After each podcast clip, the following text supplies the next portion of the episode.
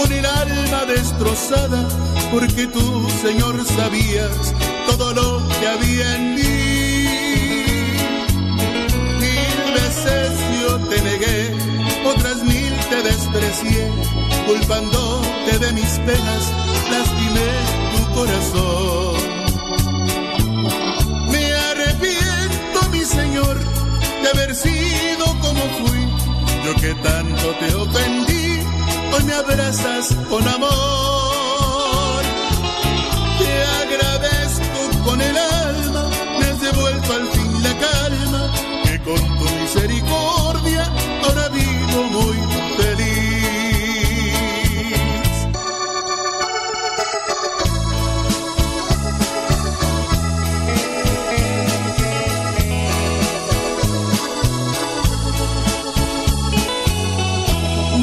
Gracias, mi Señor, por haber mirado en mí a esa oveja descarriada que faltaba en tu redil.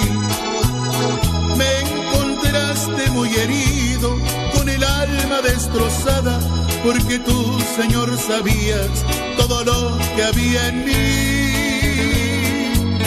Mil veces yo te negué, otras mil te desprecié, de mis penas, lastimé tu corazón. Me arrepiento, mi Señor, de haber sido como fui, yo que tanto te ofendí, hoy me abrazas con amor. Te agradezco con el alma, me has devuelto al fin la calma, que con tu misericordia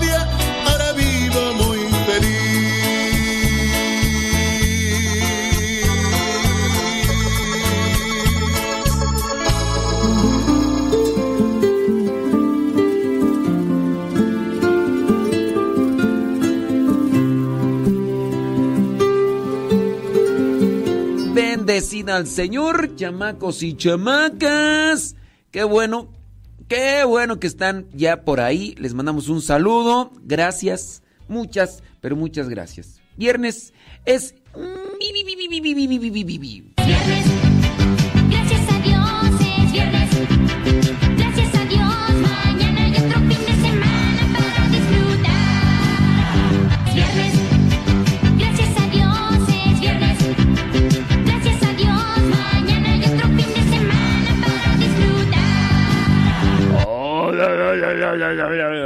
Bueno, pues para los que acaban de salir de sus vacaciones y ya van a volver otra vez a descansar, pues felicidades. A los que todavía están de vacaciones, eh, pues sí es cierto. A todos los que están de vacaciones, pues ¿qué quieren que les diga, hombre?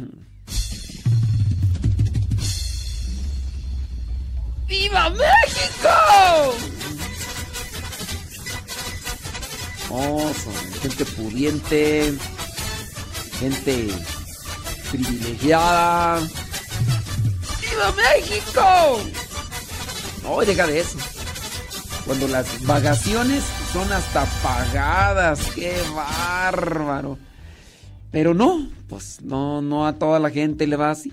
Hay algunos de nosotros que tenemos que estar trabajando como...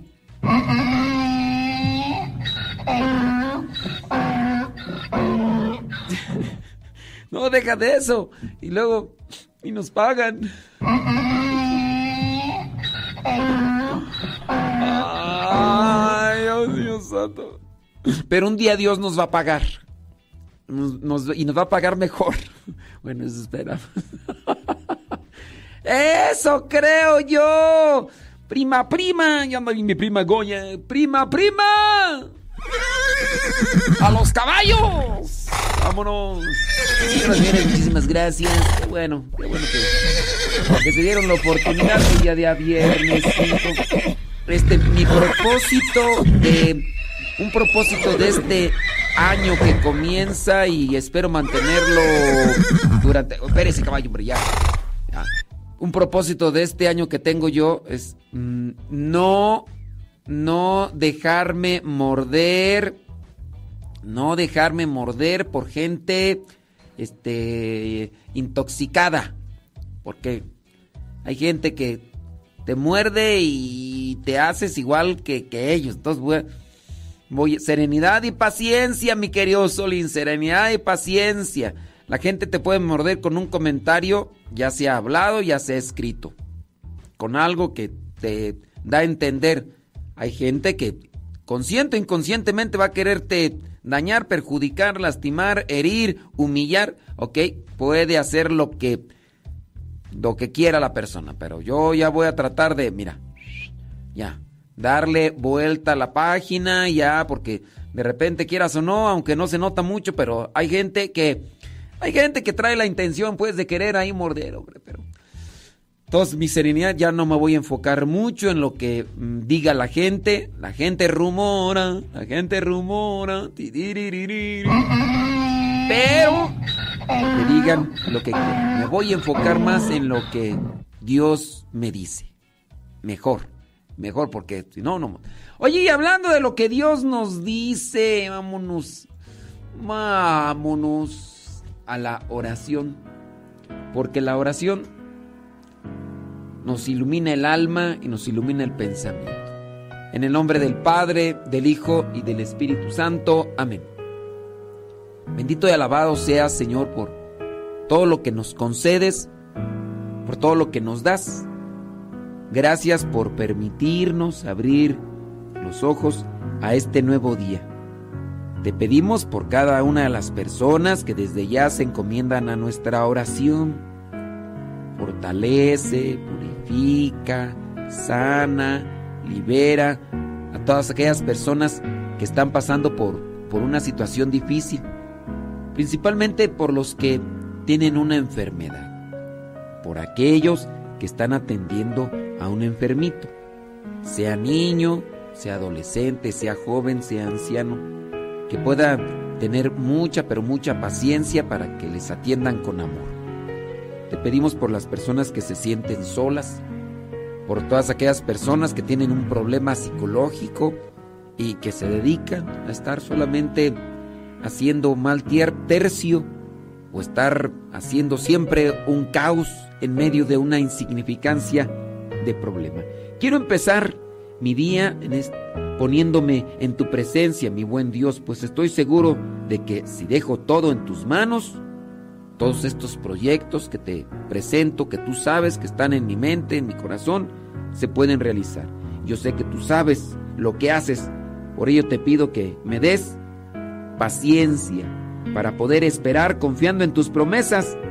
Yo sé que estás trabajando en aquel anhelo de mi corazón, pues si es tu voluntad, será una realidad en mi vida. Ayúdame a discernir si esas cosas que busco son conforme a tu proyecto de salvación para mí y los que me rodean, para el proyecto de salvación de toda la humanidad. De lo contrario, te pido que me ayudes a aceptar tu voluntad, si es que así no me favorece ni a las demás personas, sea lo que sea. Quédate conmigo en este día y ayúdame a alcanzar alegría, pero sobre todo paz. Ayúdame a alcanzar felicidad. Eres mi refugio, mi roca, mi salvación. Por ello caminaré con fe teniendo la confianza de que tú marchas delante de mí, iluminando mi vida y amándome por lo que soy. Gracias, gracias también porque siempre tienes presente a cada uno de tus hijos y hoy te ponemos ante tu presencia a cada una de las personas que desde ya se comunican con nosotros, nos mandan mensajes positivos, constructivos, edificantes y te pedimos por todos aquellos que, que mandan mensajes sin pensar o con la intención de lastimar. Dales sabiduría, dales discernimiento y sobre todo sánales en su corazón porque muchas de las veces solamente hablamos de lo que guardamos en nuestro interior. Espíritu Santo, fuente de luz, ilumínanos. Espíritu Santo, fuente de luz, llénanos de tu amor. En el nombre del Padre, del Hijo y del Espíritu Santo. Amén. Pues vamos a, a darle. Gracias por acompañarnos. Vamos a echarle rayas al tigre y que nadie, absolutamente nadie nos detenga. Gracias por escuchar el programa católico número 2. Vamos comenzando con buen ánimo, poniéndonos en las manos de Dios. Con mucha alegría y con mucho optimismo porque sabemos que Dios está de nuestro lado. Y sin otra cosa que decir, vamos a darle que es mole de olla. Y no te oigo, María Traisteni. Despegamos pues en esta nueva etapa con el programa Al que Madruga. Sí, sí, di- dice Gustavo Tapia que estoy muy serio. Yo soy serio. Soy serio muy serio, estoy muy serio. No, pues bueno, es que estamos así como que medio despertándonos, pero aquí andamos, señoras y señores, vamos a ponerle enjundia. Tiene preguntas, comentarios en este día viernes. Bueno, mándenos sus mensajes, sus preguntas y vamos a tratar de ir respondiendo, pero también vamos a tratar de colocar cosas buenas, edificantes y sanas que te pueden servir y pueden ayudar para que seas mejor cristiano que ayer.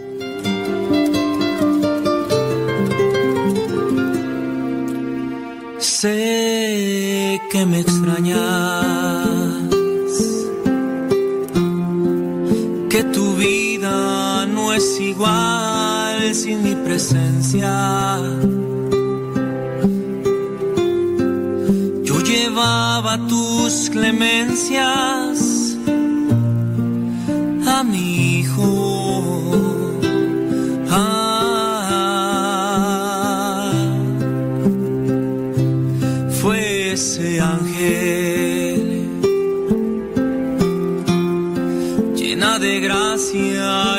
Señor está contigo.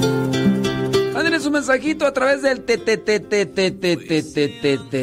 Telegram. A través del Telegram, ya saben, las vías de comunicación arroba cabina radio sepa, arroba cabina radio sepa. Y si usted quiere entrar al chat del Telegram, ahí está en en este en Modestor, Modestor Radio, arroba Modestor Radio, ese es el chat del Telegram. Mándenos sus, sus preguntas. ¿Tiene preguntas? Nomás póngale pregunta y ya.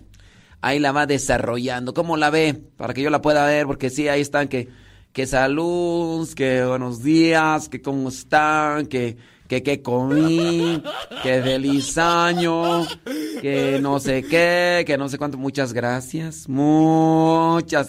¿Por qué no me responde? ¿Por qué me ignora? ¿Por qué no sé qué?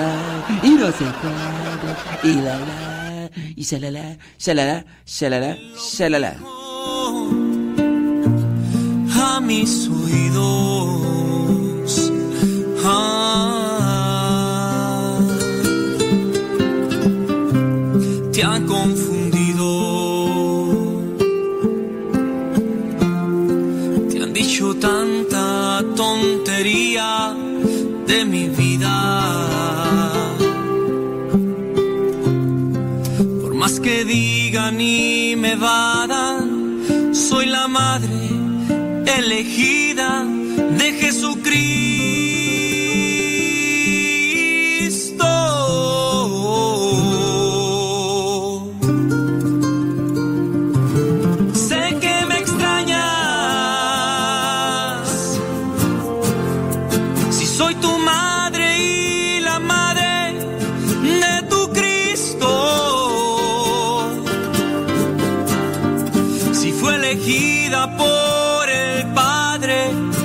Ese hijo.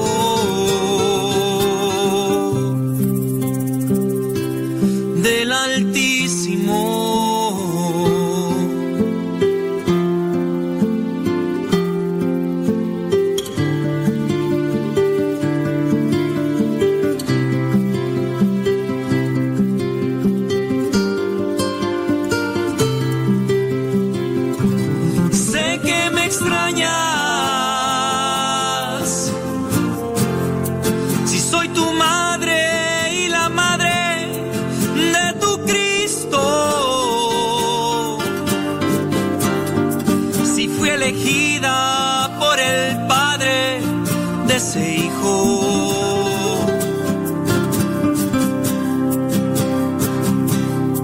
y fue llamado hijo del Altísimo.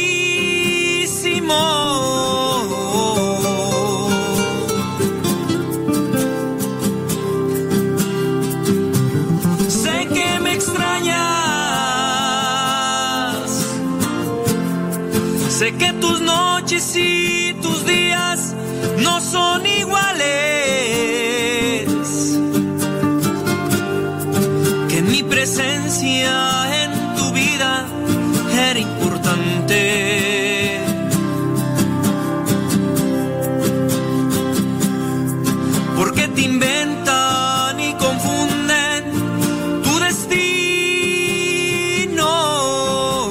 huracanados. Tienes preguntitas, tienes comentarios, haznoslos llegar en este día viernes.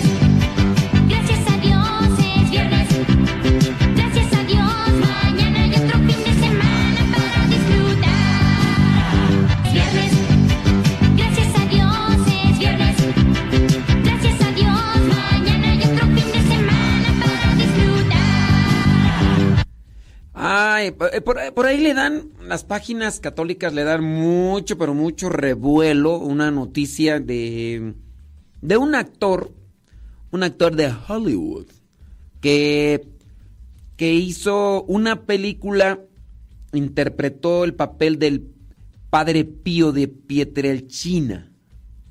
Lo cierto es que la película ya salió, y por lo menos aquí en México ni se supo.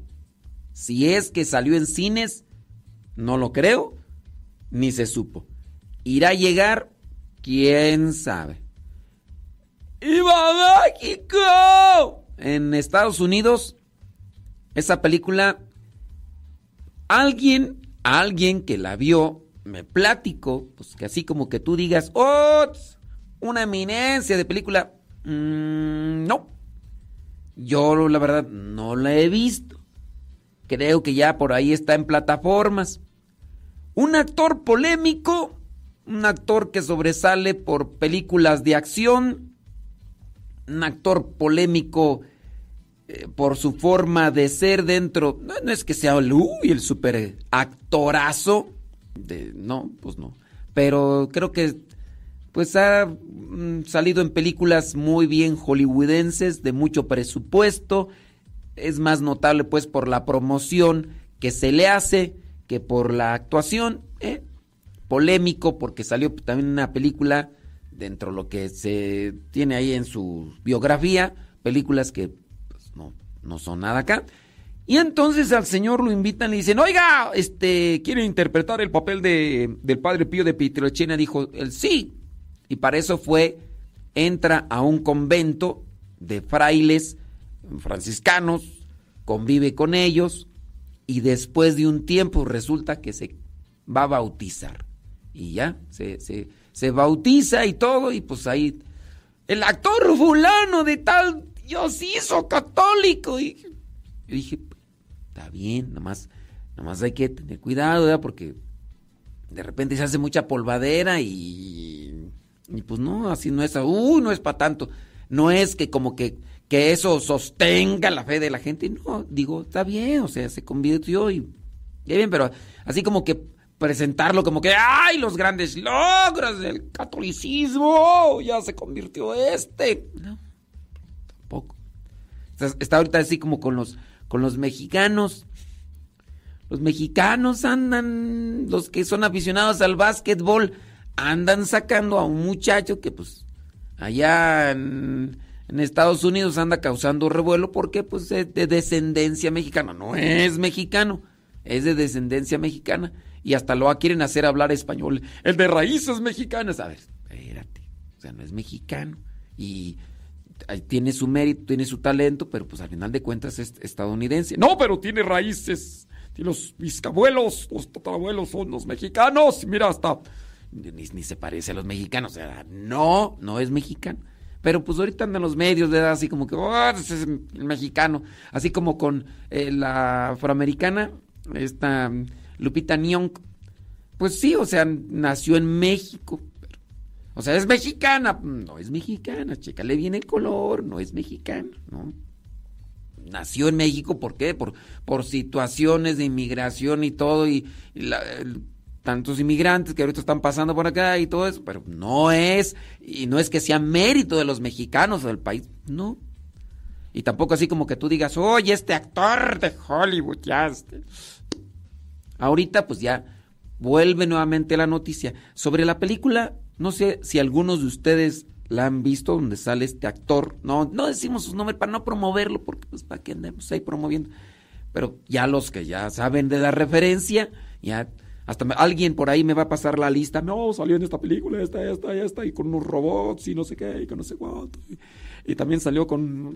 ah, vio la película, ¿qué le pareció? Le, ayudó en su formación, en su crecimiento espiritual, no le ayudó, eh, fue una película X, eh, eh, platíqueme sus comentarios, de su perspectiva, a lo mejor usted es un crítico de cine o nada más, pues es dentro de lo que es el gusto, platique. Bueno, sale en la noticia de que ahora, pues este, ya se confirmó, eh, dice este fulano, eh, se confirmó y que quiere ser diácono, ¿no? Y las muchas páginas eh, católicas, este, por ahí, y ahí dice que le anunciaron la noticia que el actor que interpretó al Padre Pío, dice, ha entrado de lleno a la Iglesia Católica, ya recibió la confirmación y las fotos ahí con el obispo y con los frailes y, y todo muy bien, o sea, y supuestamente que quiere ser diácono. Yo esto del tema del diaconado lo tengo presente porque son muchos los varones que de repente, pues, ¿qué quiero ser diácono? A ver, ¿por qué quiere ser diácono? Piénsale. Ser diácono no es un título. Primero es un llamado, es vocación. Después es para ponerte al servicio. ¿Cuándo vas a servir? Principalmente los fines de semana. Y es estar allí en la iglesia como el sacerdote. Es para estar al servicio de la iglesia. No es un título. No es un... Ah, a ver, este es actor. Bueno, eh, que quiere el diaconado. O sea, ¿qué? ¿Va a dejar su carrera actoral? ¿Va a dejar lo que, si es que tiene, va a dejarlo para, porque esposos, señores que me están escuchando, ustedes que de repente me preguntan, padre, ¿qué se necesita para ser diácono? A ver, ¿para qué quieres ser diácono? Eh, ¿Lo estás identificando como un llamado?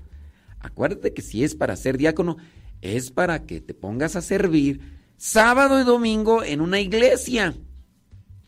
A ver, analiza, tienes a tu esposa, tienes a tus hijos, ahorita ellos te necesitan, ne- te necesitan en cuerpo y en alma, ahí, no nada más te necesitan para que des el billuyo, para que coman, necesitan tu presencia, necesitan de tus palabras, necesitan de tu testimonio.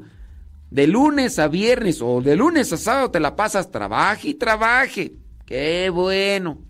El fin de semana es el único día que tiene chance. Y te quieres hacer diácono para irte sábado y domingo a servir en una iglesia donde hay que bautizar, donde hay que bendecir, que hay que hacer celebración, que hay que llevar... Para eso, pregunto yo, no es un título pues, hombre.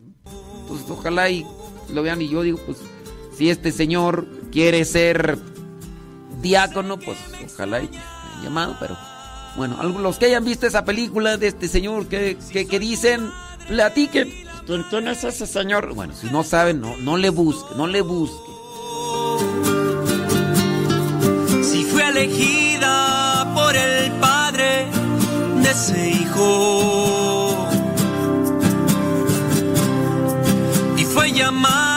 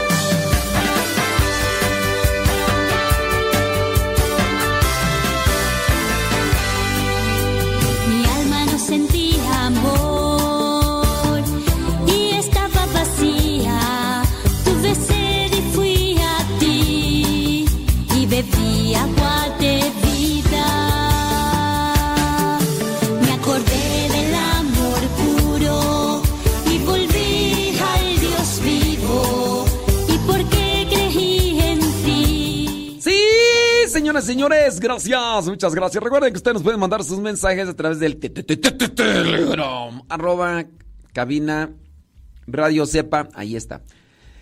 ¿No ha descargado Telegram? Descárguela. Ay, ahí nos podemos mantener en contacto.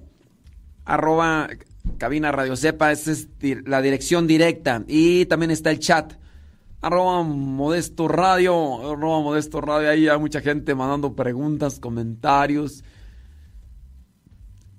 Y ya, entonces vamos a ir también ahí respondiendo pues, las cosas que, que necesarias, hombre. Muchas gracias a los que nos decían. Padre, yo sé que usted no tiene tiempo de qué tú. No tiene tiempo de ver los videos. Me gustaría que vea, aunque sea lo primero, y se dará cuenta lo que habla esta mujer. Este, mire, señora, querida. Bueno, no, no es querida. Este, sin ver el video, yo ya sé de qué trata esa señora. Mira, esa señora ya. Mi pregunta es, señora, usted que me manda ese video, ¿para qué quiere que yo vea ese video? ¿Para qué? No me quiero intoxicar. Ya le dije mi propósito. Usted quiere que me envenene. Esa señora trae puro veneno en su corazón. ¿Usted quiere que me envenene? Usted ya se puso intranquila. ¿Para qué anda viendo esos videos, señora? ¿Para qué anda viendo esos videos? Mi pregunta.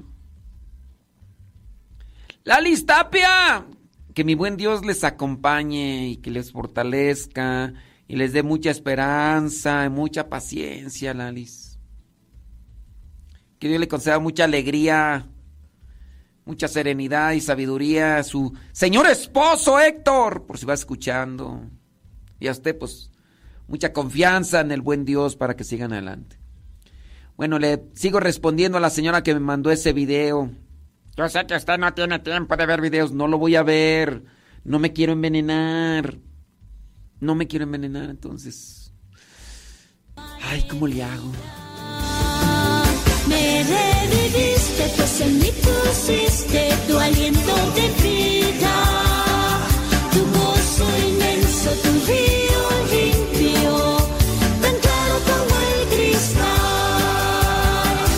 Me reviviste, pues en mí pusiste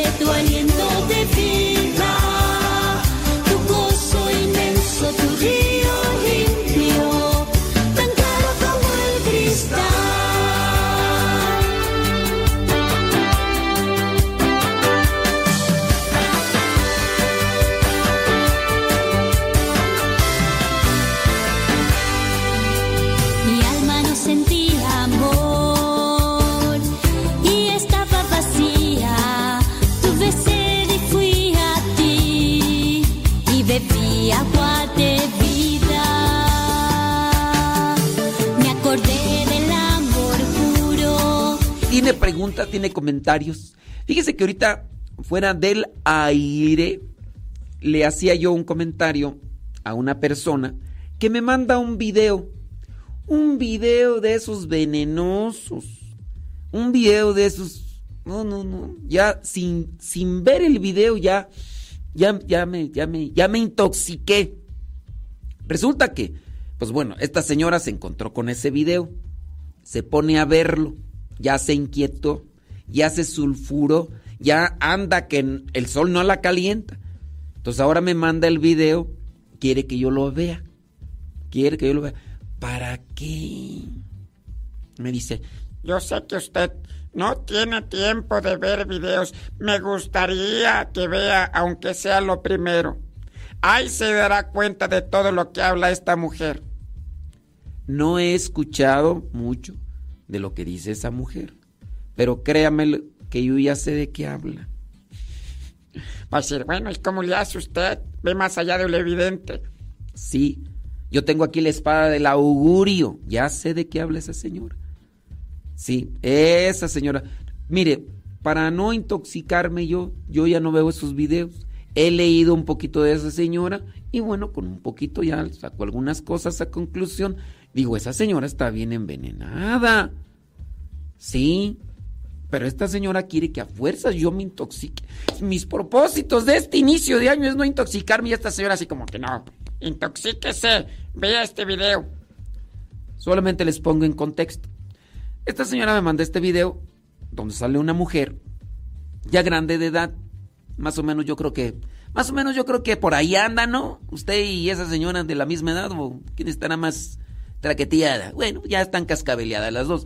La cosa aquí es que esta señora que sale en el video es una señora que regularmente se viste de obispo, se viste de sacerdote, se pone en la Catedral Metropolitana de la Ciudad de México a decir tontería y media.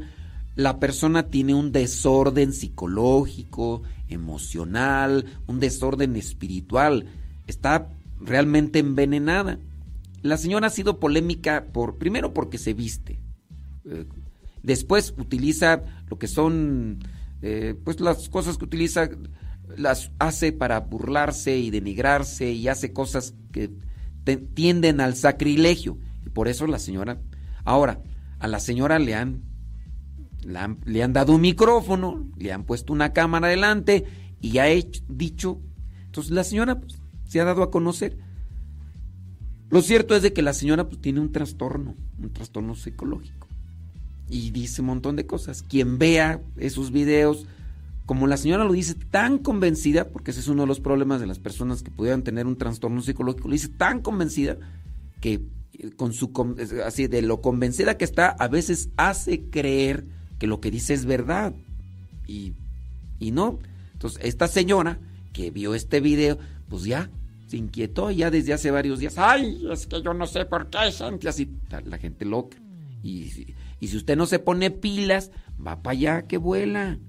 Porque nosotros nos hacemos conforme a lo que le dejamos en nuestro interior, a lo que le echamos en nuestro interior. Sígase contaminando de esos videos, va a terminar así toda mal, la cabeza toda envenenada y, y desesperada. No, mejor no hay que ver, ni hay que leer, ni hay que escuchar cosas que sabemos que por dentro nos intoxican. Es mi recomendación, estimada señora, ojalá me haga caso, porque para su edad no le conviene que se intoxique la vida que si de por sí ya con las cosas que traemos así de forma na- natural andamos todos eh, sin pies ni cabeza, nos vamos a poner peor. Pues, serenidad y paciencia, mi querido Solín. Y no, pues no, no voy a ver. Pero lo hago esto, pues, para también recomendarles a ustedes. Traten de que en este inicio de año busquen una salud espiritual, llénense de cosas buenas, positivas, llénense de Dios, llénense de sacramentos. Eh, me acercaba yo a una persona eh, que está enferma, tiene una enfermedad. Le preguntaba, ¿hace cuánto que no se confiesa? No, no me confieso hace tres años. Le digo, mm, ok, ¿está recibiendo la comunión? Sí, cada ocho días recibo la comunión. Mm, mire, los sacramentos como ayuda espiritual nos ayudan, como ayuda también celestial, es, es la gracia, es presencia de Dios, nos ayudan. Pero en nosotros también debe de haber una pureza, una limpieza. Cuando usted en una herida va a colocar alcohol, va a colocar alguna pomada, hay que purificar, ¿no? Bueno, el alcohol purifica, ciertamente, ¿no? Digamos que vamos a, queremos que sane una herida, lo que hacemos es purificarla. Se va a coser, se purifica. Se va a colocar una gasa, algo así, se purifica. Va a colocarse una pomada para que se purifica. Hablando también de lo que son los sacramentos, nosotros por eso necesitamos purificarnos y el sacramento de la, de la unción de los enfermos tiene que ir acompañado del sacramento de la confesión. Y le digo, mire, vea el sacramento así, purificación, saque lo malo, no le eche cosas malas, tenga cuidado, llénese de Dios, llénese de oración, llénese de la palabra de Dios, saque los pensamientos malos, saque los sentimientos malos, no vea de ese tipo de cosas. Este tipo de cosas, pues, ¿le ayudan? No, no le ayudan. Se pone toda mala. Y así otras cosas más. Yo igual, miren, hay mucho contenido católico a veces en internet y de repente uno encuentra señores, eh, hombres y mujeres que están grite y grite, hablando de Dios, pero bien enojados y yo digo, pero ¿por qué pues, hombre? Pues si Dios, pues Dios es amor y, y pues hay que llenarnos de, de paz, ¿por, por qué hay que estar enojados, grite, grite? Voy a con los que... No, pues hay que tener paz. pues. Tampoco hay que agarrarse las greñas. pues. Hablamos de Dios, que es paz, que tranquilidad, pero nosotros hablando de Dios, es que ustedes... Pueden... ¿Por qué personas eh? ahora nosotros que hablamos de Dios, ¿cómo es nuestro trato con los demás? Si nosotros mismos hablamos de Dios y rezamos el rosario, pero estamos todos neuróticos, esquizofrénicos y, malhumorados a cada rato, pues entonces, ¿será que, que lo que llevamos de Dios a nuestro interior, a nuestra mente, a nuestro corazón, primero no purificamos, no reconocemos nuestros defectos, no nos confesamos bien y todo para sacar todo eso malo y por eso no tiene un efecto contundente, eficaz en nuestra... ¿Será? Ande, mi estimada señora, no ande viendo esas cosas que no le ayudan. Y si por si anda media... Usted sabe, tiene conflictos con su familia, hombre, trae conflictos con usted misma y luego todavía viendo esas cosas se va a poner peor. ¿sí? No, está difícil, hombre. Ay, pero pues, ¿qué quieren que les diga? Santo no es aquel que nunca ha pecado, sino aquel que se levantó de sus miserias. Vamos a escuchar el segmento El Santoral de hoy y aprendamos de aquellos hombres algunas enseñanzas para poder mantenernos en el camino que nos lleve al encuentro con Cristo, es decir, en el camino de la santidad.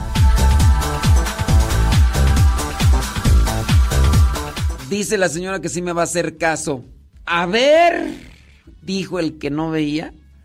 A ver, por sus frutos lo conoceréis. Hoy la iglesia presenta a los héroes de la fe. Personas que se mantuvieron firmes, buscando conocer la voluntad de Dios, buscando hacer oración y con eso pues ya, ya partieron de este mundo, pero nos dejaron un testimonio. Y la iglesia lo reconoce, los santos canonizados. Recuerde que la palabra santo significa los que se reservan para Dios. Y tú puedes ser que estés en ese camino de la santidad siempre y cuando te reserves para Dios. Hoy la iglesia tiene presente a Santa Sinclética. Ella fue virgen, ¿eh? virgen. Sí, yo sé que tú no sabes que es virgen, pero sí, ella fue virgen. También la iglesia tiene presente al Santo Carlos de San Andrés. Él fue sacerdote pasionista. También la iglesia tiene presente a otra santa, Genoveva Torres Morales. Ella fue fundadora. A otro, otro santo, Juan Nepomuceno Neumann. Juan Nepomuceno Neumann, él fue obispo y fundador. Y también la iglesia tiene presente a San Eduardo III, un laico, el confesor, así es llamado. Eduardo III, el confesor. Y por último, al santo Deo Gracias. Así se llama, Deo Gracias. Investíguele qué significa en latín Deo Gracias. Él fue obispo. Bueno, esos son los héroes de la fe que la iglesia nos presenta el día de hoy, 5 de enero. Me reviviste, pues en mí pusiste tu aliento de vida.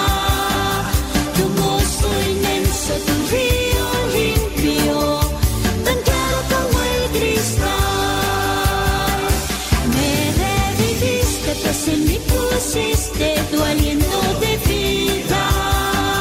Tu gozo inmenso, tu río limpio, tan claro como el cristal. Me reviviste, pues en mí pusiste tu aliento de vida. 42 minutos después de la hora, 42 minutos después de la hora. Mándenos un mensajito a través del TTT Telegram, arroba cabina radio. Arroba cabina. Ese es un mensaje directo. Ya descargó Telegram, ¡qué chido! Póngale ahí, arroba. Por cierto, tenemos un grupo para matrimonios. Ahí vamos a estar dejando audios. Ya espero ponerme las pilas y empezar a, empezar a subir más audios para matrimonios. El canal en Telegram se llama Matrimonios para Dios. Arroba pone Matrimonios para Dios. Ese es un canal pues, para matrimonios. Si usted no ha salido ni en rifa, pues digo, esas cosas compártaselas a quienes están casados. ¿eh? Sí, porque pues, si ya, ¿para qué? verdad? Entonces, Matrimonios para Dios, así es el canal para matrimonios. Vamos a dejar imágenes, videos. De hecho, ya están. Y ahí los pueden encontrar. Arroba matrimonios para Dios. Tenemos un grupo de chat, ahí la gente se mete y comparte y saluda y se ponen a platicar aquí y allá, hombre, a todo lo demás, hombre. Y ahí hay ahorita un montón de personas ahí conectadas, hombre. Saludos a mi prima Lupis que ya está escribiendo por ahí. Saludos a mi prima Goya, prima, prima, prima. Miré a tu mamá, es decir, a mi tía. Ey, allá las miré, hombre. Ay, hasta me tomé unas fotos con ella. Con tu carnal, con, con, con, con tu carnal Reyillos. Ey, con tu carnal la Silvia. Ey, mira, allá andaba con la Diana. Ahí en sus 18 años, ahí en el rancho, ahí en el terre. Y andaba ahí también con, con Diana y con, con Daniela. Era, me eché unos tacos de buchi ahí, ahí en el, ahí a un lado del, del caso. Ahí estaba sirviendo y que agarro un taco, mira, de maciza, era bien bueno.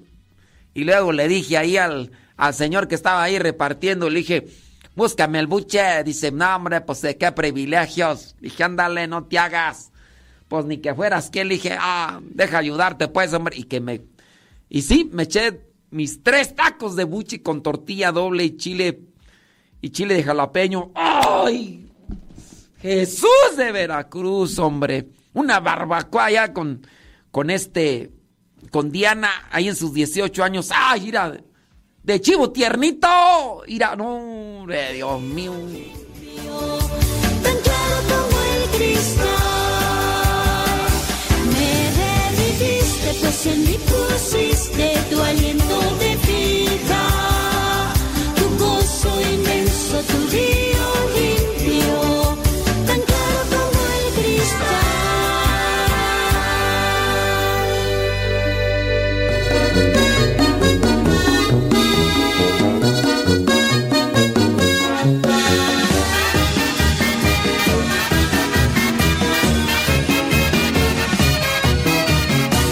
Esta es la historia de una borreguita, una oveja llamada Melodía.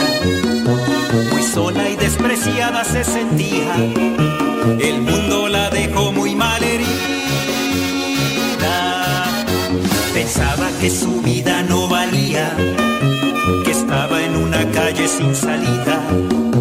Cuando escuchó una voz que la llamaba, que todos sus pecados perdonaba.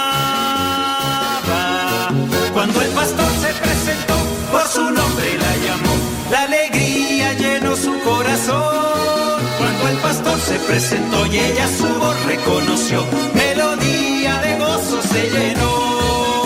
Canta con me, me, me, canta con me, me, me, canta con me, me, me, canta con melodía.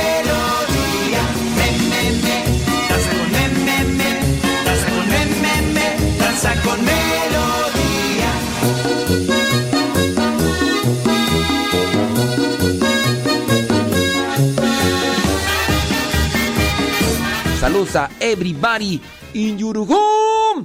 Everybody in your. Señoras y señores, muchas gracias, muchas gracias por estarnos acompañando. Saludos a los que están allá en Gringolandia. Por acá anda Lalis Tapia, ahorita anda acá en México, dice que ya se dirige a su natal San Luis Potosí, dice, y ahí unos días, dice, y el martes en la madrugada, de regreso, Dallas, Texas, dice, y aquí escuchándolo de camino a San Luis, mientras hay señal, este, Lalis Tapia, pues es una fiel radio escucha de, esas radioescuchas que uno dice, híjole, no soy digno de tanto cariño. Sí, ella emocionada más no poder, porque quería conocernos y ya cuando nos miró se puso a llorar y dijo, ay, pobrecito padre. hombre". Bueno, pero sí, nos, nos dio mucho gusto verle y saludarle también a su esposo, Héctor Tapia, a su hija, que ya se me olvidó su nombre, y también el de su hijo, pero ahí les tenemos presente en la oración, echarle con, con Tokio, con Tokio. Muchísimas gracias. Bueno, pues este, mm, saludos a los que están allá en Gringolandia, si vinieron a, si vinieron a visitar a sus familiares, me tocó el pasado, ¿cuándo fue tú? Ya ni me acuerdo qué día. También yo fui allá a visitar a los del Terre, allá, a mi rancho. Me encontré con mi compañera de escuela primaria. eh, después de, de que estuvimos en primaria, terminamos a los 12 años. Después a los 15, a mí me llevaron a Gringolandia. Allá estuve más de 7 años. Después ya entré a la vida misionera y después ella ya se casa y se va para Estados Unidos y ahora pues viene de vez en cuando y ella ya, yo había ido a Estados Unidos allá donde vive ella y le decía, mira, pues si quieres, Marta, por ahí nos vemos, hombre. No habíamos podido y hasta apenas fui a la a, la, a celebrar la misa de una de una sobrina que cumplía 18 años, es sobrina mía y también es sobrina de ella, en este caso porque el papá de la muchacha pues es, es su, su concuño, entonces también es por ahí sobrina. Y ahí nos encontramos y nos dio gusto por ahí después de "What's?", Y ella dice, ay, vieras, vieras qué emoción me da y gusto. Yo, yo siempre te presumo y les digo, uno, uno de mi rancho es padre y fue mi compañero de escuela. Y así, estábamos allí en la sacristía y a los que estaban en la sacristía, fuimos compañeros de escuela primaria. Fuimos compañeros de escuela. Bueno, saludos a los que están disfrutando, ojalá y ya, ya, ya se reportó, dice Sandra Gómez desde San Clemente, California. Muchas gracias, Sandra. Bueno, échenle muchas, pero muchas ganas y aprovechen los que pueden venir. Y aunque no puedan venir, hablen con su familia. Qué triste da lo que pasó en esta Navidad pasada. Sí, sí escuchaste el caso de una señora que junto con su familia se dejan venir a México y pues llegaron a la casa de la mamá y que la encuentran muerta. La señora ya tenía más de dos meses que había fallecido. Y pues, ¿qué es eso? Y, y en plena así Navidad, iba la señora, iba a darle la sorpresa a su mamá y la que se llevó la sorpresa, pues fue la señora, tanto que tuvieron que venir los paramédicos ahí, los para auxiliar a la señora porque entró en shock. Pero ya cuando se hace noticia eso, porque pues fue viral, dijeron, ¿cómo? O sea, ni los vecinos se dieron cuenta que la, la señora de setenta y tantos años había fallecido, en qué circunstancias, quién sabe, pues iban a hacer un juicio, aunque ya, pues el cuerpo, imagínate, más de dos meses que había fallecido, ya cómo estaba ahí la, la situación, pues este, nadie se se había percatado. Y pues no es de que la señora viviera allá en la punta del cerro, no. Entonces, también tenían más hijos la señora, la misma señora que fue a darle una sorpresa a, su mamá, tenía más de dos meses que no le hablaba, ¿no? Y, y también los otros hijos, o sea, tú dijeras, no, nomás era hija única, no, tenía más hijos la señora, pero también tenía vecinos y entonces no, no, no tengan así como que, ay, pues como yo no puedo ir, no, pero échenle sus llamaditas aquí, allá. Ahí yo platicaba con una familia que también este, vino de Estados Unidos y todo, y pues andaban por acá, y entonces pues hacen una videollamada ya con sus mamás respectivas, las personas, y ya, para que saludes al padre. Una señora sí me conocía, la otra no me conocía, y mira, ma, es el padre modesto. Ay, no lo conozco. Le digo, yo tampoco la conozco, señora. ¿Cómo está? ¿Cómo le ha ido? no? Otra señora sí la conocía. ¿Cómo, ¿Cómo está, señora? No, pues muy bien, padre, qué gusto de verlo. Pues bueno, aunque sea en video, aquí nos vemos. Mucho gusto. Y, y ya ahí platicamos dos, tres cosas. Pero aprovechen eso, porque si no, hablar de, de, de Dios y no practicarlo en caridad, entonces no dejen pasar. Yo sé que algunos están resentidos. Platicaba yo por ahí con una, con una paisana, dice, padre, yo sí puedo ir a mi rancho, pero todavía tengo mucho rencor y resentimiento para ir a mi rancho. Dice, yo no quiero ir por circunstancias, pues con la mamá. Y pues traten de acomodar todo en su corazón. Ese rato hablábamos de lo que nos dejamos entrar en nuestras vidas y, y que nos van a ir contaminando poco a poco. Así que tengan ahí mucho, pero mucho cuidado con, con ese tipo de cosas, porque si no... Una de las cuestiones aquí, investigadores han descubierto que ejercicios espirituales tienen un bienestar en el cerebro. Llénese de cosas buenas, propósitos, hablábamos de cosas buenas que nutren, trate de participar en retiros. Los retiros, los retiros espirituales provocan cambios significativos en el cerebro, sostienen algunos científicos estadounidenses. Dice, han estudiado las respuestas cerebrales de las personas que han hecho algún retiro y estos científicos se dedicaron a estudiar y analizar el cerebro de personas que participaron en retiros, en ejercicios ignacianos, es decir, los ejercicios de San Ignacio de Loyola. Entonces, para como decir, no solamente retiros general, no, específicamente eso, pero para señalar que no solamente esos son los únicos retiros que tienen un efecto en- nuestro cerebro, no. Hablar de un encuentro con Cristo, disponerse para hablar con Dios en estos ejercicios espirituales. Retiro es eso, me retiro de las cosas ordinarias para estar con Dios. A- durante un día, dos días, estar con Dios. Hágalo. Eh, también durante estos días, mm, cuando fui ahí a celebrar la misa de, mm, de una de mis eh, sobrinas, una celebró 15 años, me dijo, yo quiero que mi tío celebre la misa. Le dije, ándale pues, Daniela, ahí voy. Y Diana, también Diana me buscó y yo a Diana no la ubicaba, porque casi no tenemos contacto con, con estos sobrinos segundos. Y me dice, soy hija de Olga. Y yo dije, pues, ¿cuál Olga tú? Olga, tu prima. Dije, ah. Y ya, después ya me dice, no, pues celebrar la misa de un matrimonio. Ya tenían 10 años viviendo juntos, tenían sus hijos. Mi recomendación fue, señores, ustedes acaban de casar, se acaban de comprometer por la iglesia, con Dios, a vivir ya en matrimonio. ¿Sabe qué? Para que su matrimonio se mantenga, así como se le da eh, alineación, se le da ahí una revisada al carro frecuentemente, se le lleva ahí para que lo chequen. También sus matrimonios. Mi recomendación fue busquen participar de retiros, no quieran llevar el carro al mecánico hasta que ya se les desvieló.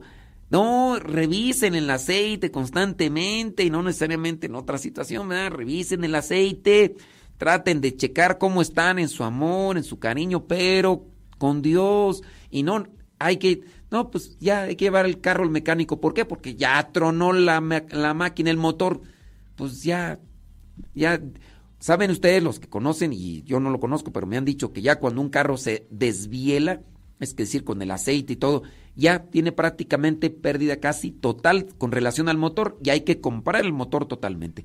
¿Para qué esperar? Mejor con tiempo revisar el aceite, revisar bujías. Así también el matrimonio. Participar de retiros. ¿Por qué esos matrimonios afuera tienen que buscar a Dios ya cuando están con todas las piezas perdidas? Ya, ¡zas, zas, zas, zas! Ya todo.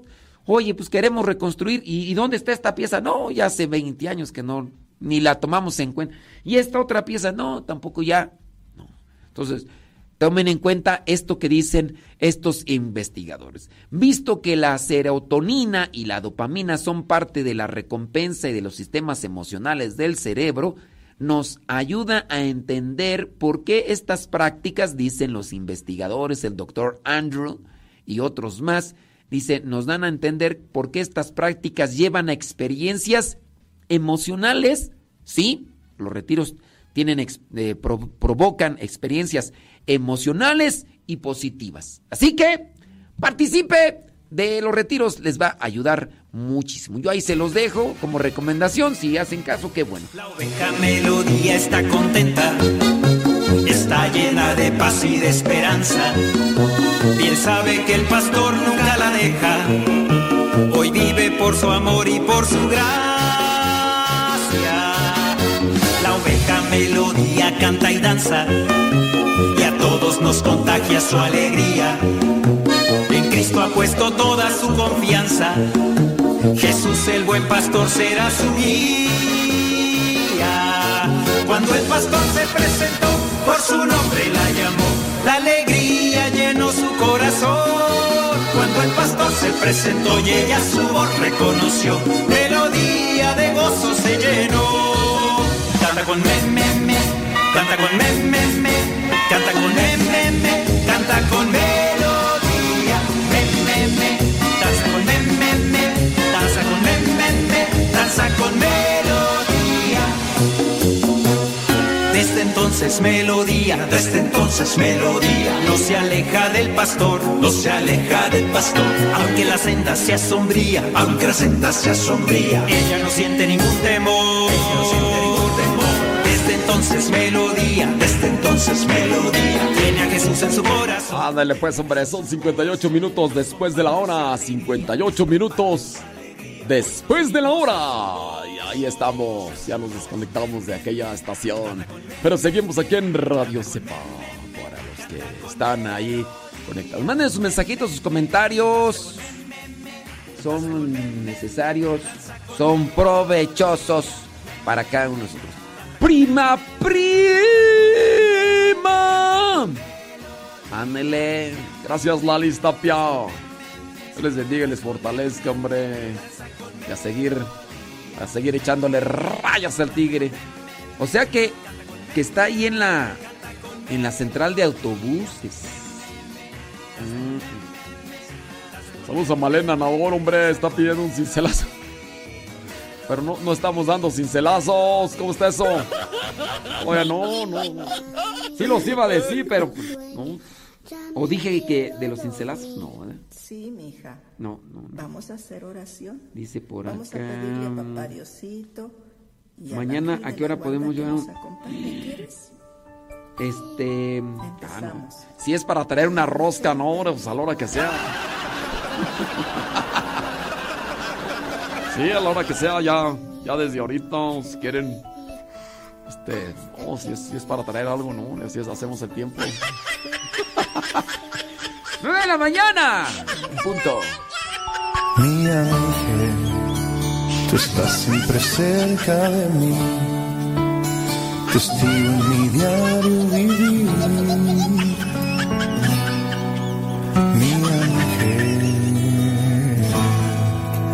Me cuidas y cuando tengo mis caídas, derramas amor en mi herida. Tus alas me dan protección. Tú eres mi ángel, me pones cerquita de Dios. De mis sueños cuidas y yo en paz que aquí estás. Tú eres mi ángel, me pones cerquita de Dios de mis sueños cuidas y yo en paz puedo confiar que conmigo siempre estás.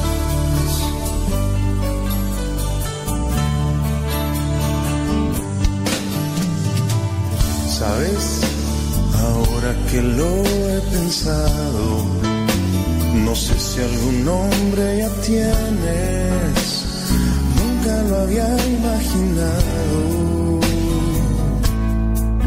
pero a mí siempre me ha gustado y amarte como siempre lo he hecho, como lo quieres, mi ángel. Tú eres mi ángel, pones cerquita de Dios, de mis sueños cuidas y yo, en paz, puedo confiar que aquí estás.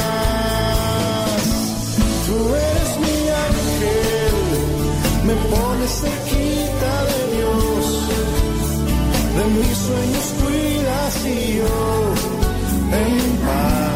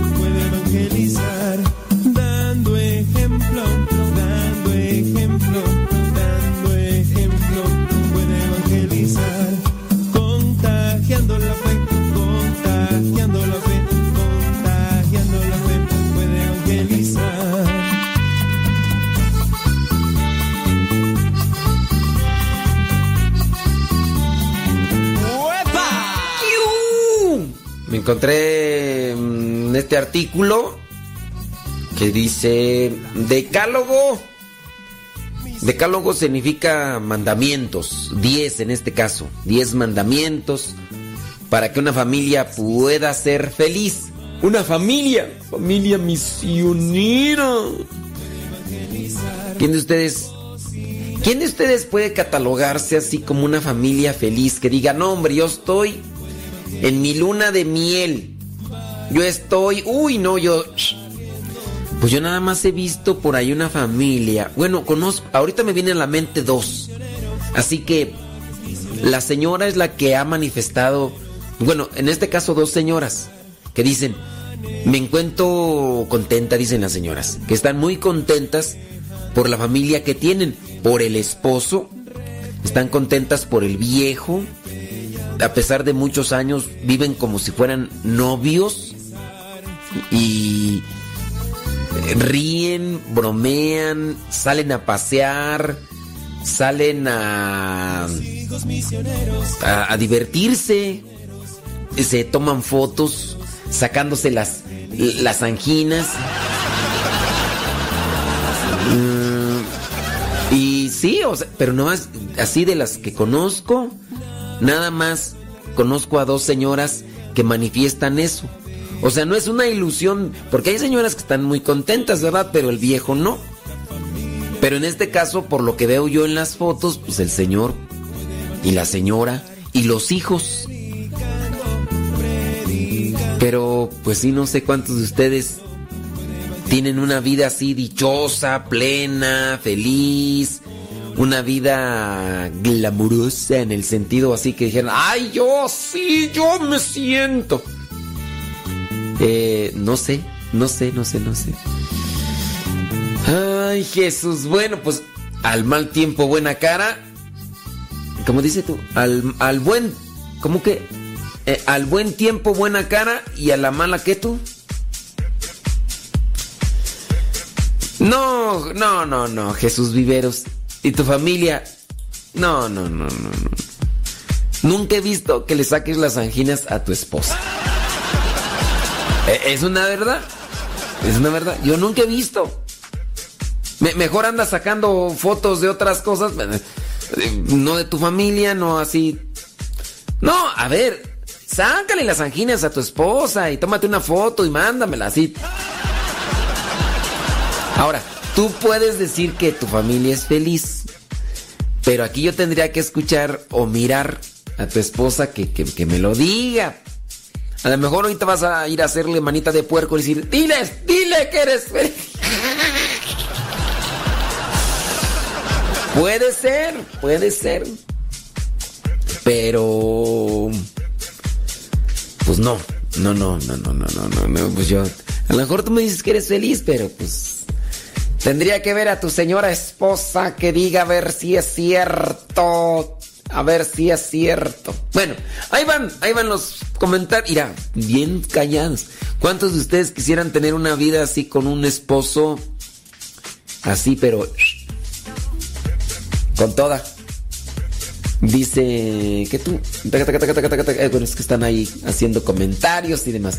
Déjame leerte los 10 mandamientos o el decálogo para una familia feliz. A ver, Jesús Viveros, pon atención, pon atención. Dice: El amor es una decisión que conlleva una acción permanente. Por eso se puede afirmar que la familia se construye día a día. La familia se construye día a día. Se hace con detalles. En el perdón y en muchos actos concretos de amor.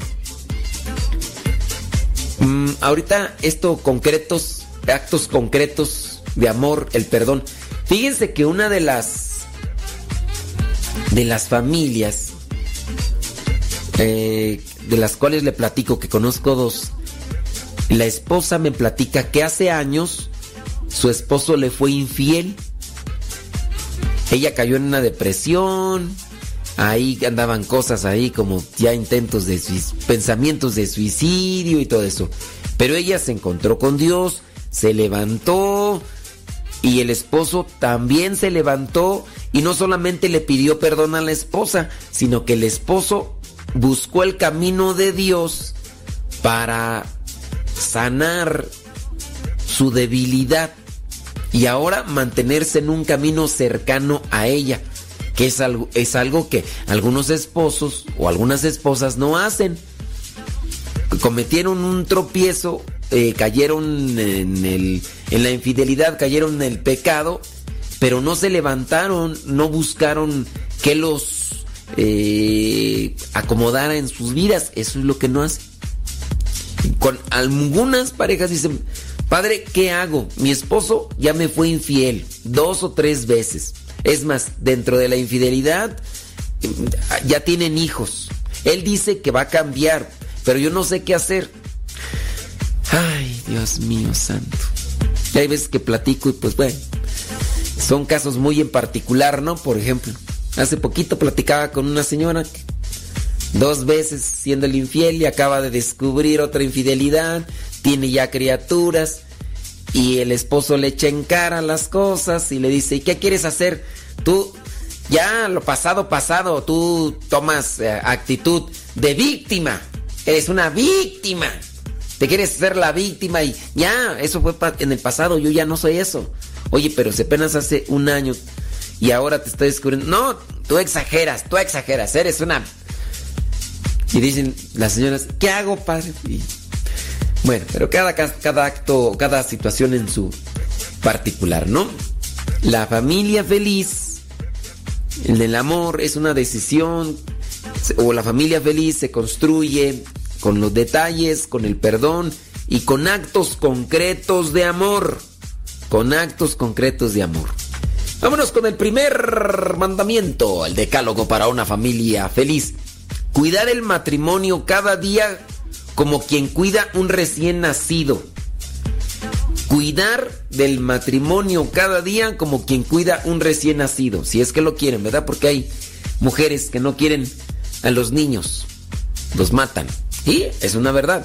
Y hay muchas que hasta se enojan y, y andan ahí abogando para que el gobierno no les haga nada cuando matan niños. Imagínense si así matan. Si matan niños y quieren matar niños, no, hombre. Si matan a los indefensos, ¿qué corazón tienen esa gente? Pero bueno. Número dos, poner siempre al cónyuge en primer lugar, por encima de los papás y de los hijos. ¿Quién levanta la mano? ¿Quién levanta la mano? Saludos, Karen. Karen. Karen, tú todavía no te casas, Karen. Karen. Piénsale bien, muy bien. Piénsale bien, Karen. Piénsale bien. Porque, las cosas están difíciles. Y no pensarle bien no quiere decir no pienses en eso. No. Analiza bien cada decisión en tu vida. Número dos. No, ese número dos. Pon- poner siempre al cónyuge en primer lugar por encima de los papás y de los hijos. Número 3. El amor es fecundo y el matrimonio está llamado a dar vida.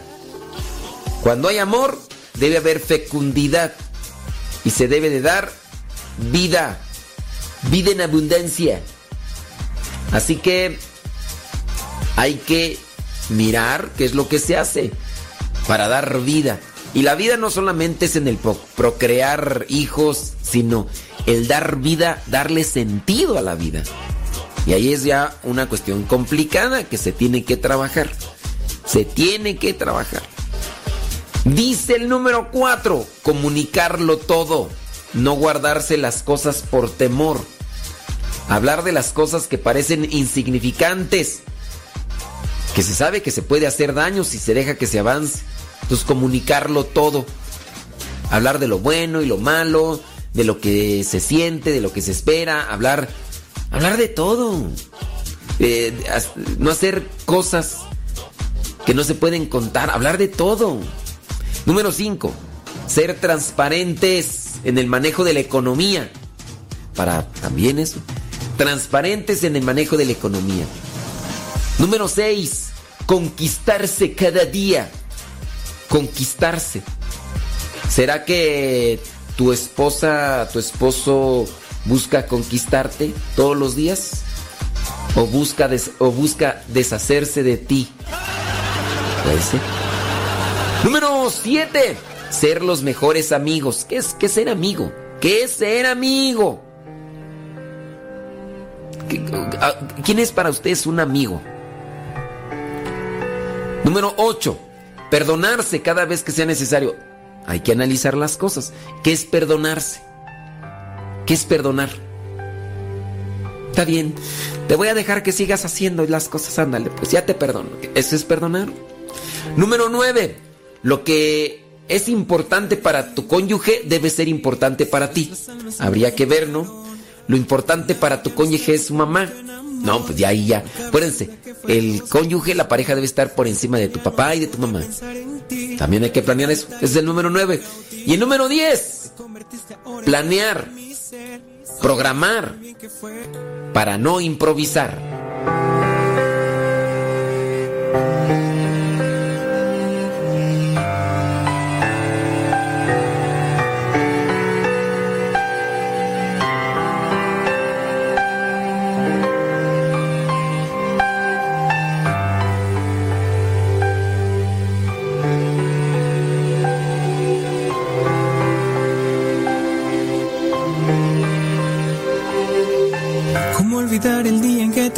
Conocí?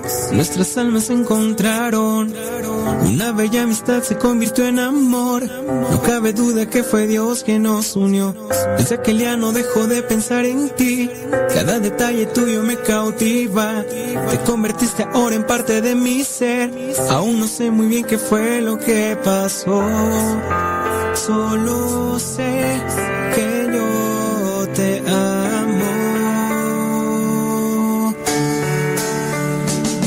Dios une nuestras vidas y nos da su bendición. Es el día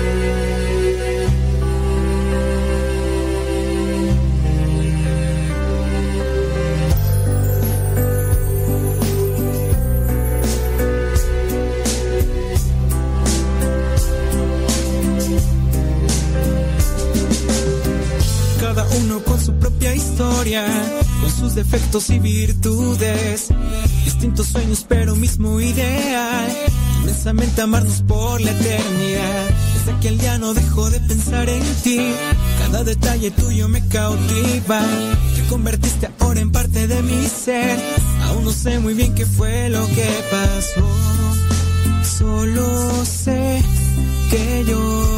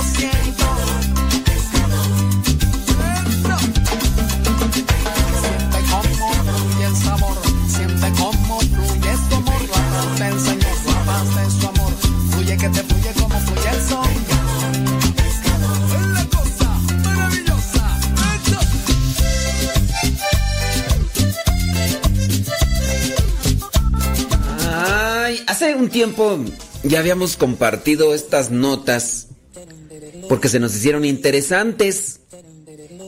Y resulta que, pues bueno, ya cuando uno encuentra o tiene que enfrentar situaciones de muerte, porque son irremediables, pero también cuando ya uno ve a las personas queridas que, que son ancianos, y que es inminente ya lo que vendría a ser una situación final en esta vida.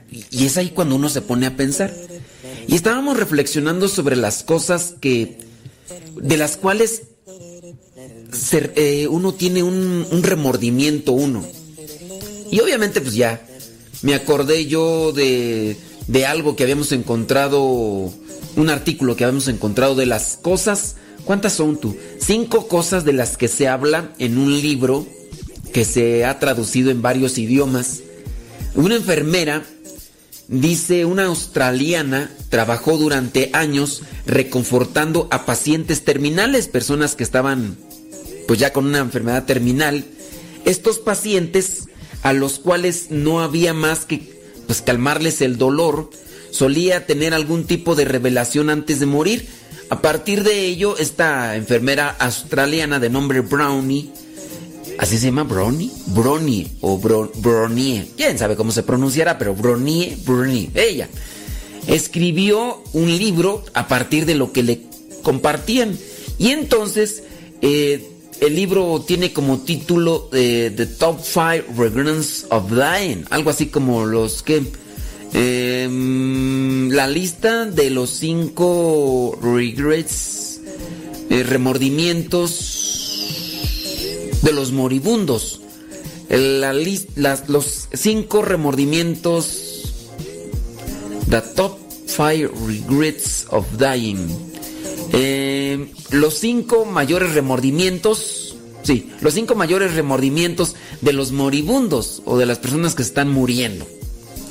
Y ya el libro se tradujo y ya todo el rollo. Bueno, en conclusión, estos vendrían a ser los, las- los cinco mayores remordimientos de los moribundos. Primero, oj- dicen los moribundos, ojalá no hubiese tenido el coraje, ojalá no, perdón, ya aquí yo me equivoqué, es ojalá hubiese, ojalá hubiese tenido el coraje para vivir una vida auténtica por mí mismo, no la vida que otros esperaban de mí.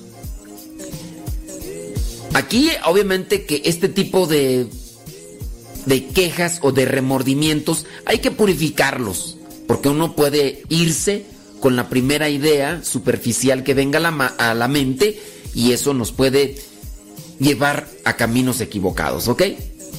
Dice, se requiere una buena dosis de coraje para seguir nuestros sueños y anhelos. Esto porque muchas de las veces uno vive más por presión social que por una convicción personal, pero hay que, hay que purificar esa convicción personal. Porque si uno dice, no, pues este, yo viví más bien a lo que los demás querían que viviera, hay que purificar eso en, en cada situación muy particular, ¿no? No sé, me viene a la mente ahorita el hecho de la gente cuando se casa. Algunos que se pueden casar más por indicaciones de los, del- de los que les rodean. No, hijo, esa no te conviene. No, hija, ese no te conviene. ¿Cuántas de ustedes no incluso llegaron a escuchar de sus mamás o de sus papás o de sus familias? No, hija, ese viejo no te conviene. Mira, que no sé qué. Al final ustedes no les hicieron caso y hoy son felices. Pero también en ocasiones también hace falta que escuchar a los demás porque ¿cuántas de ustedes ahorita no se arrepienten de no haberle hecho caso? Entonces, uno también tiene que ir purificando esa idea porque si la mamá te decía, hija, ese no te conviene y en verdad no te convenía, pero tú dijiste, no, sí. Analizando la situación, bueno, no en todos los casos aplica, pues. Mucha gente elige un camino que no deseaba para quedar bien con los demás o simplemente porque cree que lo que quiere es irrealizable. Entonces no tuvieron el coraje, no. Yo me pongo a pensar en el caso de, de cuando yo estaba morrillo, de cuando yo estaba morrillo, pues yo tenía ganas de bailar. Me acuerdo que fui a un baile y ahí miré a una muchacha, una muchacha güerita, ni me acuerdo cómo se llamaba ella. Pero entonces la miré allí y pues los que estábamos ahí, los primos de la edad, pues todos ahí estábamos como perros. ahí estábamos como perros. Pero ninguno de nosotros se atrevió a ir con ella, invitarla a bailar. No, yo la miraba, dice, no, cuando me va a hacer caso.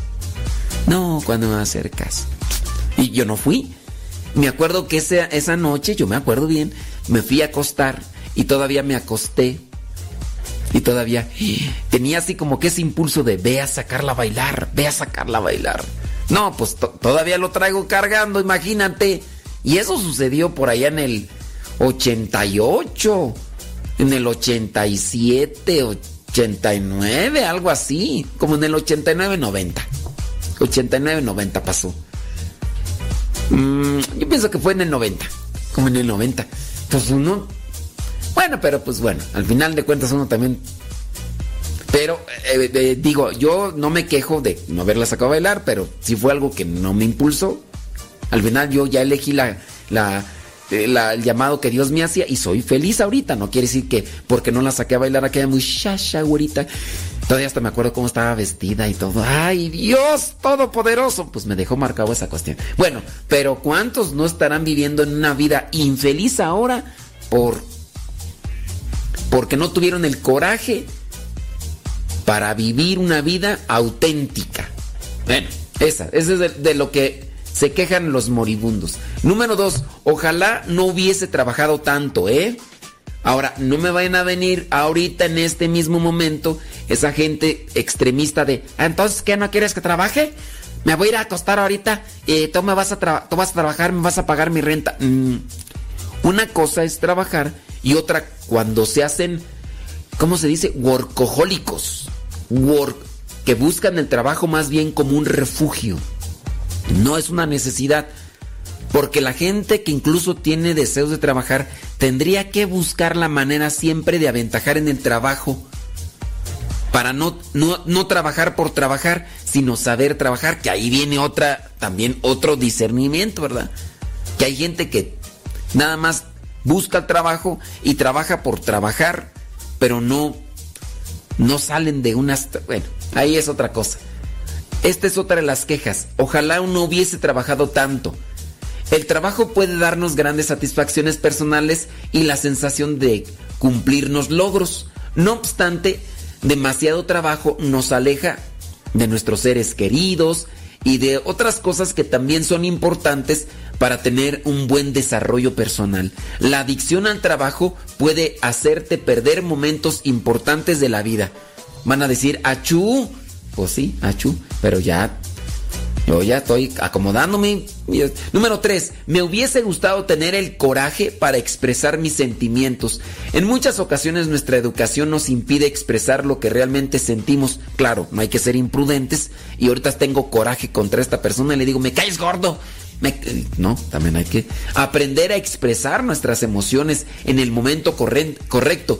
Puede ser una llave para evitar el arrepentimiento. Entonces, tener el coraje de expresar sentimientos, sobre todo aquellos que ayudan y que dan un impulso a la vida. El amor, el cariño y todo, y a veces no lo decimos.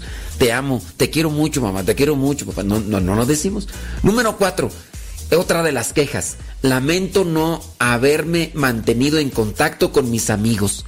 ¿Por qué? Porque vivimos sumergidos en las redes sociales o vivimos sumergidos en el trabajo o en otras cosas. Con todas las actividades que nos exige la vida moderna, es común que no tengamos tiempo para nuestra familia o nuestros amigos. Es fundamental balancear nuestro tiempo para compartirlo con aquellos a los que queremos. Entonces, cuando haya la posibilidad, acércate. Siempre será, por encima de todo, mejor el contacto físico que virtual. Pero también si uno puede tener un contacto virtual con aquellos con los que no podemos estar físicamente, pero los tenemos en el corazón, hay que hacerlo, ¿no? Y número 5, este vendría a ser otra, otra cosa por la cual se quejan o se quejaron los moribundos con esta enfermera. Desearía, desearía haberme permitido ser más feliz. El terror al cambio es un mi- miedo razonable, pues implica cierto riesgo y una serie de consecuencias inesperadas. Pero mientras ese miedo nos petrifique, no seremos capaces de avanzar y lograr nuestros objetivos. Muchas personas tienen miedo a ser feliz por el miedo a la crítica, a la murmuración. Por ejemplo, voy a bailar, pero no, no, no voy a bailar, ¿sabes por qué? Porque tengo miedo que me critiquen o que se burlen de mí o que me graben en video y después me suban. Pues qui- por, hay que perder el miedo a esas cosas que nos impiden ser feliz. Claro, Les digo, hay que, hay que purificar bien las ideas, ¿verdad? Porque uno piensa a veces que es felicidad una cosa y la verdad no, entonces hay que analizarlo bien. Si tus pasos son vacilantes, si tu camino inseguro está, si la mirada llevas caída, si la tristeza a tu lado está, si las noches se te hacen largas, si en tus días hay oscuridad, si necesitas un buen amigo, solo en Jesús lo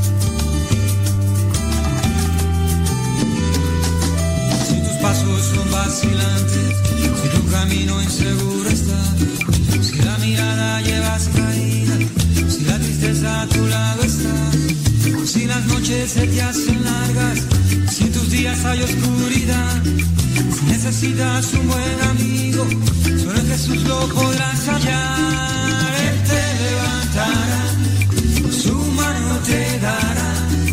Cuando te veas caído, nuevas fuerzas te dará.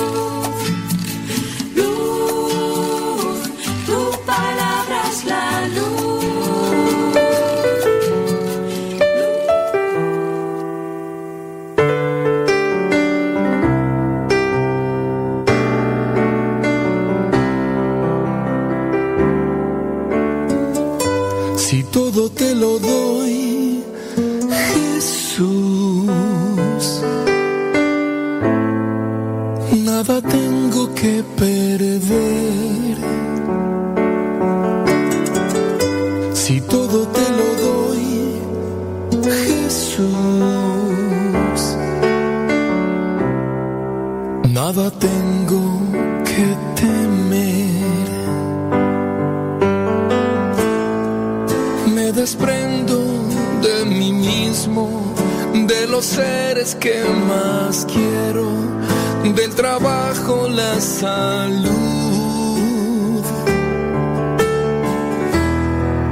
Me desprendo del aplauso, del placer, de las vanas posesiones del poder.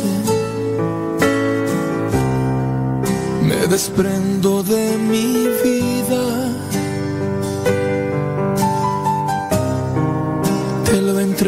todo a ti. Si todo te lo doy, Jesús, nada tengo que perder. Si todo te lo doy, Jesús, nada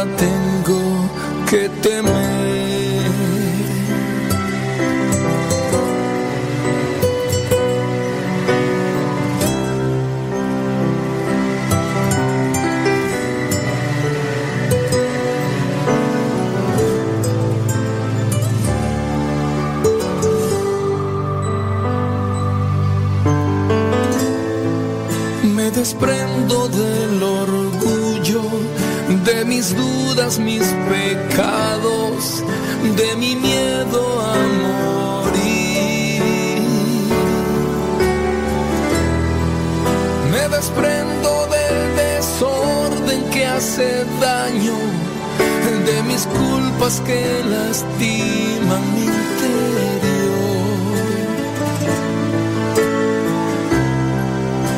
desprendo de mi vida.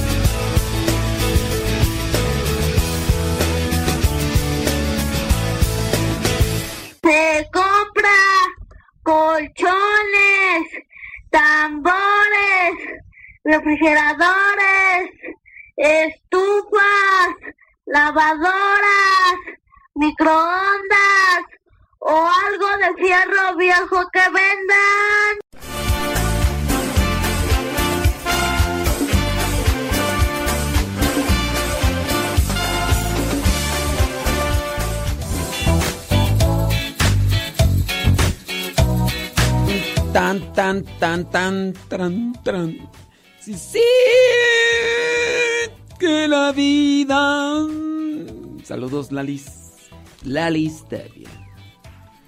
Sí, hombre, qué bueno, me da muchísimo gusto. En cierta ocasión, al inicio de un curso en la Universidad de Berlín, el filósofo alemán Arthur Schopenhauer se quedó mirando durante unos segundos a sus nuevos alumnos y les dijo, antes de comenzar la clase, quisiera saber si alguien ha leído mi ensayo sobre la influencia de la mentira en las relaciones humanas. Aunque no lo recuerde bien, levante la mano el que lo haya leído. Inmediatamente se alzaron muchas manos correspondientes a más de la mitad de quienes se hallaban en el salón de clases. Ey, es que, qué bárbaro. Ahora sé que voy a poder hablar de la influencia de la mentira en las relaciones con conocimiento de causa, dijo el profesor Schopenhauer. Porque saben que, saben que muchachitos, la verdad es que yo nunca he escrito ese ensayo mentirosos. Ándele, pues. Arthur Schopenhauer fue un filósofo alemán radicalmente pesimista quien sostuvo que la voluntad es la esencia y la realidad última de la vida. Su principal obra es El mundo como voluntad y como representación. Son escritos demasiado profundos. Yo cuando estaba en la filosofía los, los leía y, ay no, decía, este señor está... Sí, es que hay, hay, hay niveles, pues, hay niveles. ¿Cómo le va? ¿Le va muy bien? Bueno, pues me da muchísimo gusto que nos esté acompañando. Espero que, que este programa sea de provecho espiritual para cada uno de ustedes, donde quiera, donde quiera que se encuentre. Eh, sí es cierto. No, no, hombre, qué bárbaro. Déjame ver por acá comentarios, preguntitas, a ver qué nos dice Vanessa Zapata, Magdalena López, Lupe Barriga, Eduardo Bocanegra, Alejandra Ayala, Marta Avilés, Lupita Tapia. Ahí está Rosalía, Kevin Ferni, saludos. Sí, Mm, qué bueno. Es, sí es cierto. Dice Lalis que le gustan las tortillas hechas a mano. Y lástima, Lalis, hombre, que cuando nos visitaste no, no estaban haciendo. Fue lo malo, fue lo malo. Dice por acá. Saludos, dice. Dios lo llene. Ándele pues. Qué bueno. Gracias, mi estimado David eh, Martínez, te agradezco, de veras, te agradezco. Qué bueno, vamos pues a ponerle enjundia a esto.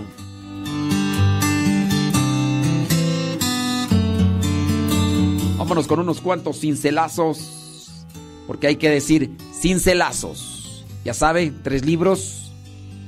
El libro número uno tiene 1227, el libro número dos tiene 1199 y el libro número tres tiene 1292 tiene que decir qué libro y qué número. Hoy construida sobre ti.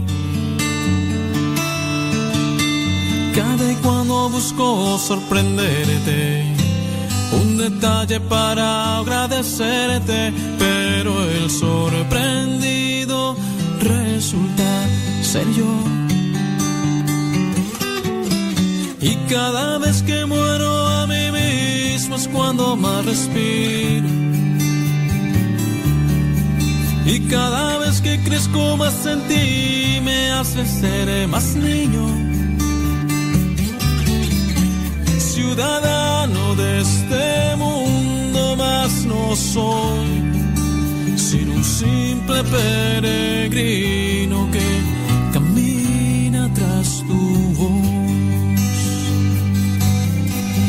Te he pensado en mil formas distintas. Has llenado de sueños y risas esta casa construida sobre ti. Cada y cuando busco sorprenderte, un detalle para Vámonos,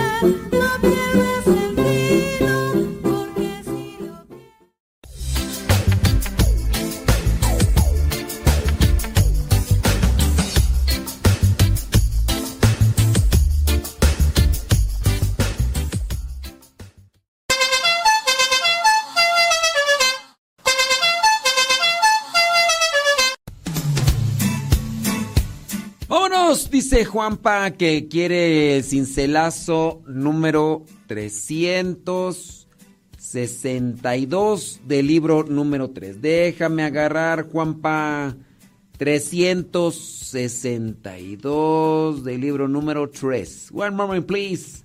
362, bueno, ya, ya, ya llegué, ya llegué. Dice así Juanpa, pon mucha atención. El amor de Dios se comprende mejor mirando al crucificado. Obras son amores. Ahí está el, el amor más grande. Juanpa, el amor de Dios se comprende cuando se miran las acciones de aquel que nos ama, nos ha amado y nos seguirá amando por toda la eternidad. También con relación a las personas que nos acompañan, nosotros a veces decimos que amamos, que queremos, pero pues nada más son puras palabras puras palabras y se las, las palabras se las lleva el viento, las obras. El amor de Dios se comprende mejor mirando al crucificado. Ahí, ahí andamos. Salud, dice por acá eh, José Luis. ¿Cuál, qué, cuál cincelazo quieres, José Luis? Ah, muy bien. Quieres el 101 del libro número 1. Permíteme, déjame agarrar el libro número 1. 101 del libro número 1 dice así. Debemos predicar movidos por la fuerza del Espíritu Santo. Debemos predicar movidos por la fuerza del Espíritu y guiados por la autoridad eclesiástica. Predicar. José Luis. Predicar movidos por la fuerza del Espíritu y guiados por la autoridad eclesiástica. Cierto es que el Espíritu Santo nos inspira, ciertamente. Pero, oye, una cosa es que tengamos ese fuego del Espíritu Santo. Una cosa es que tengamos el fuego de Dios, pero también no hay que andar diciendo cosas nada más a la y se va porque puede ser que nada más dentro de mi alucín, dentro de lo que yo pienso, y no, hay que entonces analizar qué es lo que nos dice la iglesia a través de los siglos. Oye, muchas personas en la iglesia han estado estudiando a profundidad, de forma ahí puntual, la Sagrada Escritura. Bueno, con base a esas enseñanzas, nosotros tenemos también que predicar para que... Sí, tenemos que predicar y anunciar. Déjame ver por acá, me está mandando un mensaje quién. Samuel, qué pasiones. Samuel, estoy en, estoy en programa, Samuel. Sí, ay, déjame ver qué me está preguntando acá, Samuel.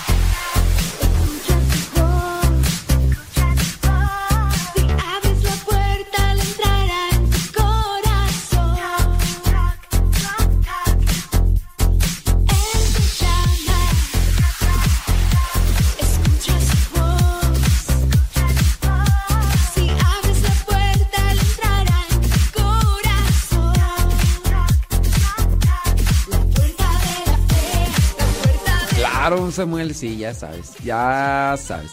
Vámonos con... ¿Qué pasiones, Iván? ¿Me dejaste en visto? ¿Todo bien? Iván. ¿Todo bien, Iván? Bueno, yo espero que sí, Iván. Sí. Romelia, ¿qué pasiones, Romelia? Romy, te dicen Romy, ¿no? Fíjate que ese, ese nombre es poco común, ¿eh? Sí, Romelia. ¿Qué cincelazo quieres, Romelia? Claro, Romelia. Déjame entonces, libro número 3. El 23, claro. Bueno, vámonos con el cincelazo número 23 para Romelia. Dice así, Romelia. Esta es la mística de un bautizado. Romelia, la mística de un bautizado es sacrificarse para el bien de los demás y recibir la providencia de Dios. Ah. Ándele pues. Esa es la mística de un bautizado, Romelia. Sacrificarse y entregarse a los demás. Son de las cosas ¿verdad? que... Ay, cómo nos hacen falta. Saludos a la Lili, a la Lili que está en una reunión. Oh, excuse me. La puerta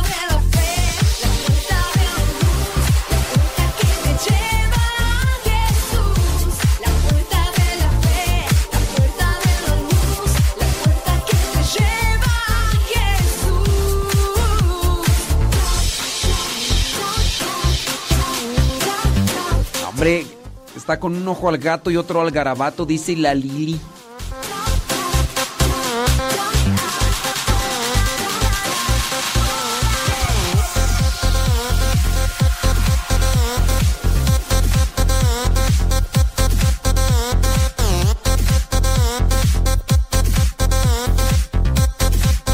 Malena, ahí te va tu cincelazo, Malena. Tengo una prima también así. Malena, le decimos la nena. Ah, la nena. Saludos, no, ¿para qué le mando saludos a la, a, a la prima? E- Es, es cuata de la prima Marta. En, en gloria esté. ¡Prima Marta!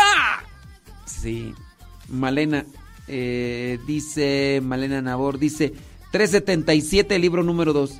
La humildad, uy, Dios mío. Ahí te- La humildad debilita la resistencia del hombre o de la persona dura. Afloja las tensiones, facilita la reflexión y hace sabia a la persona. Me acuerdo yo de un mensaje que nos mandaba cierta señora, pues, que dice que su esposo no le hacía caso, que le hablaba de buena manera y que después tenía que estarle gritando, pero que ni gritando le hacía caso. Le dije, no, pues, si de buena manera no le hace caso, menos gritando. Pero este cincelazo nos puede iluminar a todos.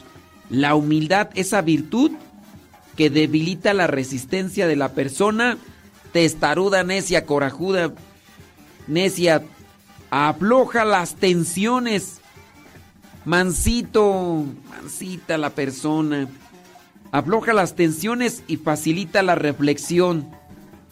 Entonces, más vale estar así tranquilitos, humildes y no gritones, nerviosos, eh, intransigentes y, y- y demás. Hay que cultivar la humildad.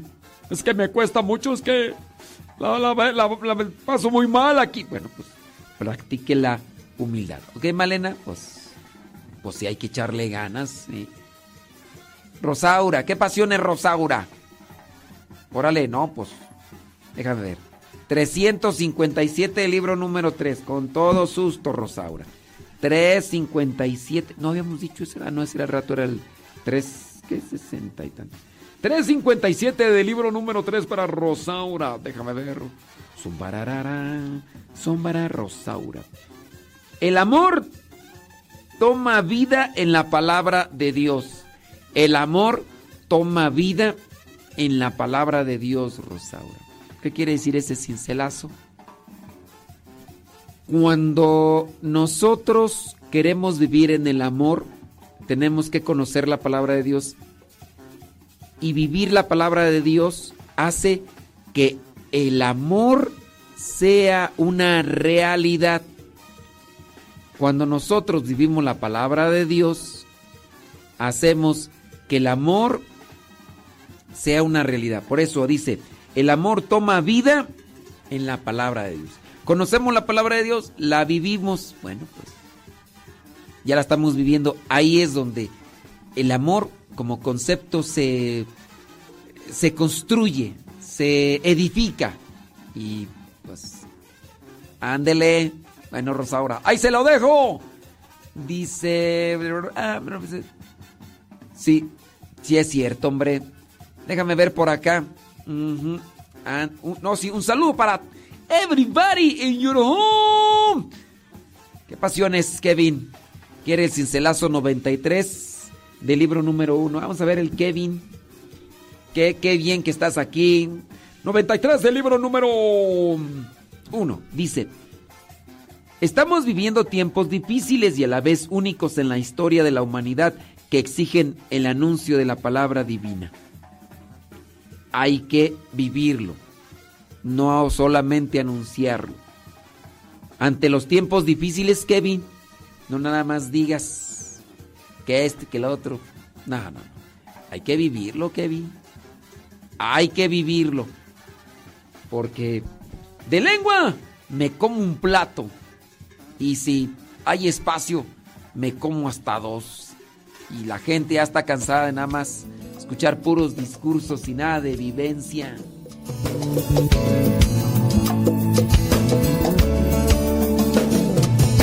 Sé que hoy yo nada sería sin que gracias a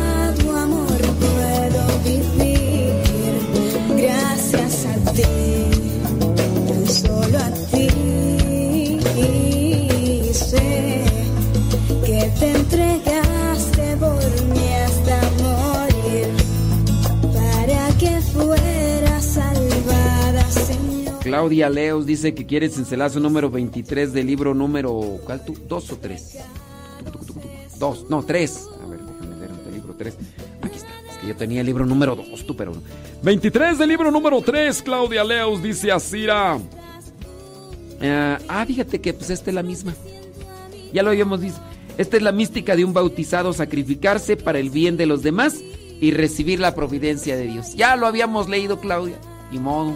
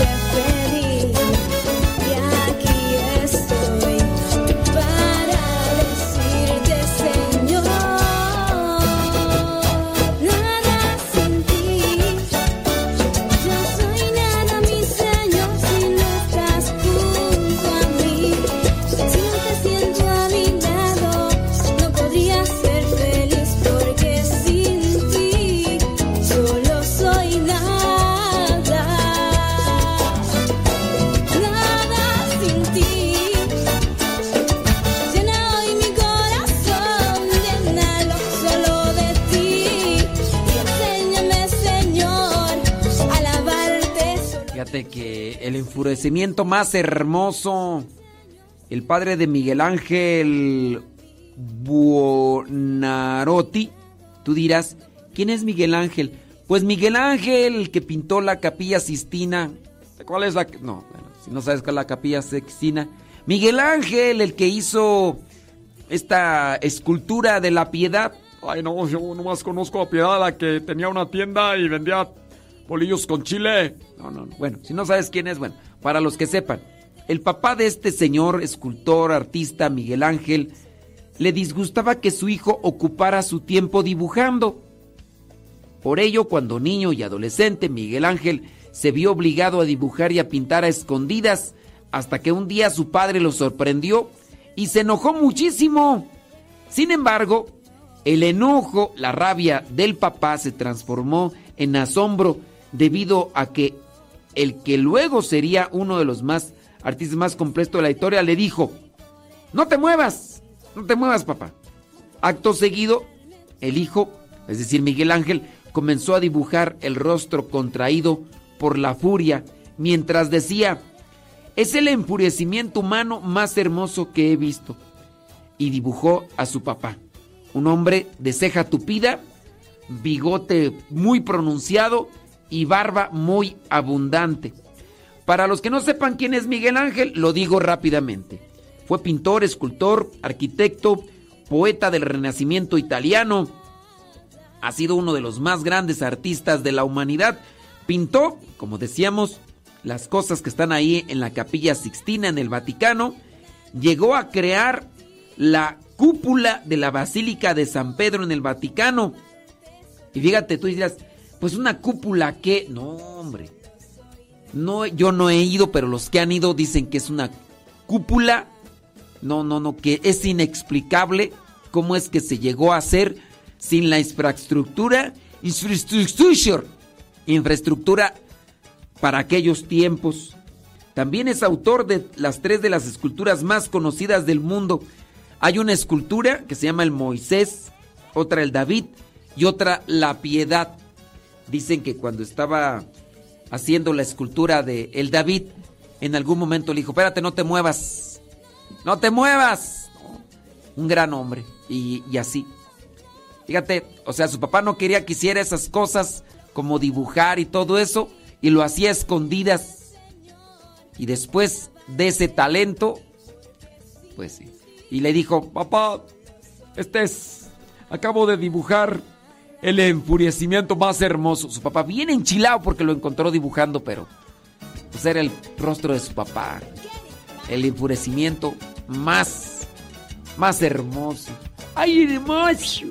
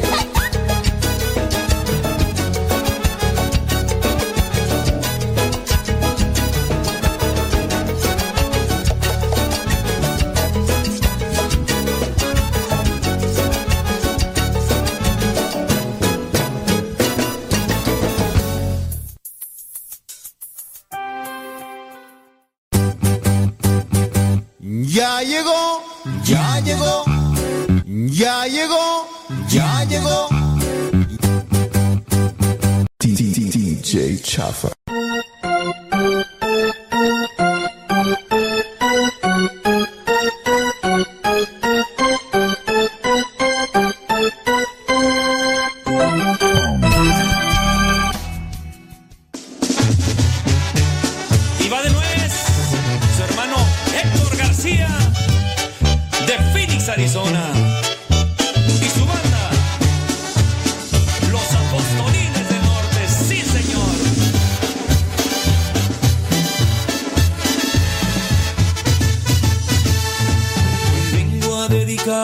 Esta canción.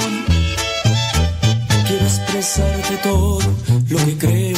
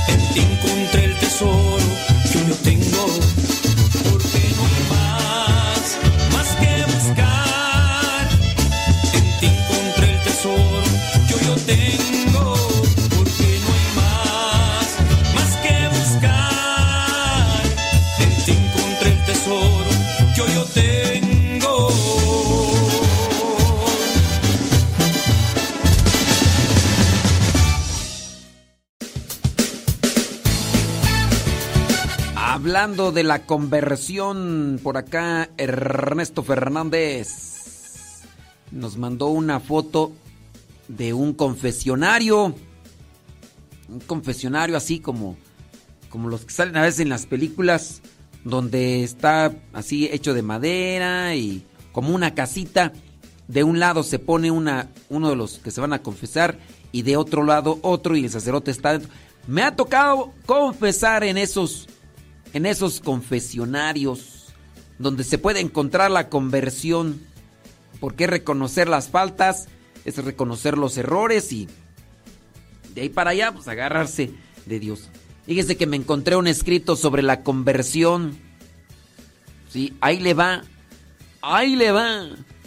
Dice, la conversión consiste en buscar y encontrar el mayor tesoro espiritual que pueda cambiar radical y definitivamente toda nuestra vida y llevarnos a la vida eterna. Desprendernos de lo material y mundano para abrirnos totalmente a Dios, a lo espiritual, llenarnos de su gracia, dejarnos iluminar por su palabra y sus inspiraciones, transformar y guiar por Él, depositar en Él toda nuestra confianza, ya no preocuparnos por las cosas personales, sino solamente por agradarlo e intensificar, fortalecer y profundizar en su amistad. Es olvidarnos de nosotros mismos para pensar en unirnos e identificarnos más y compenetrarnos de toda su persona. Convertirnos es tener la decisión firme y la fuerza de voluntad suficiente para luchar por no fallarle a Dios, que es lo principal, no traicionarlo y alejarnos de Él por el pecado, no alejarnos de Él obviamente, sino cada día purificarnos y serle más fieles para que crezca la llama del amor vivo y divino en nosotros. Nuestra luz se fusione a la suya y así iluminaremos a muchas más personas. La conversión proporciona un fuerte impulso de servicio a los demás, a encender en ellos el fuego sobrenatural para que también se conviertan a Dios, le sirvan y lo alaben, a la vez que el mayor volumen del fuego divino, ardiendo en muchos, tenderá a encender a más y más seres humanos. Los obstáculos que se pueden interponer son, en la conversión, que haya quienes rechacen la luz y no quieran convertirse ni participar en ella y hasta se burlan. Y hay quienes quieren prohibirla o se propongan eliminarla. Pero lo que es de Dios debe seguir ardiendo y no desanimarse. No. Sin intensificar la luz para que ilumine y convierta hasta las barreras. Hay que hacerla crecer. El convertido no vuelve a estar triste o enojado en adelante porque lleva un corazón lleva un corazón ardido por el amor de Dios. Lleva en su corazón la fuente de la luz y de la alegría que invade y destruye toda clase de tinieblas. A la vez se inunda de todo bienestar y regocijo que hace irradiar felicidad, paz interior que lo impulsan a empezar una vida totalmente nueva como un reflejo vivo y claro de Jesús. Como ejemplo de conversión tenemos la del Hijo Pródigo que nos muestra el Evangelio de San Lucas, quien pone en boca del Padre, que representa a Dios, las palabras, hagamos una fiesta porque este hijo mío estaba muerto, ya vuelto a la vida, estaba perdido y lo hemos encontrado. Eso, eso es la conversión. Pues hay que seguir trabajando en ella. Ya ustedes tendrán las herramientas y aquellas cosas que les han ayudado en la conversión, si es que ya la identifican. Espero que ya la identifique la conversión. ¿Cuáles son las cosas que te han ayudado para tener una conversión hacia Dios? Platícame, cuéntame.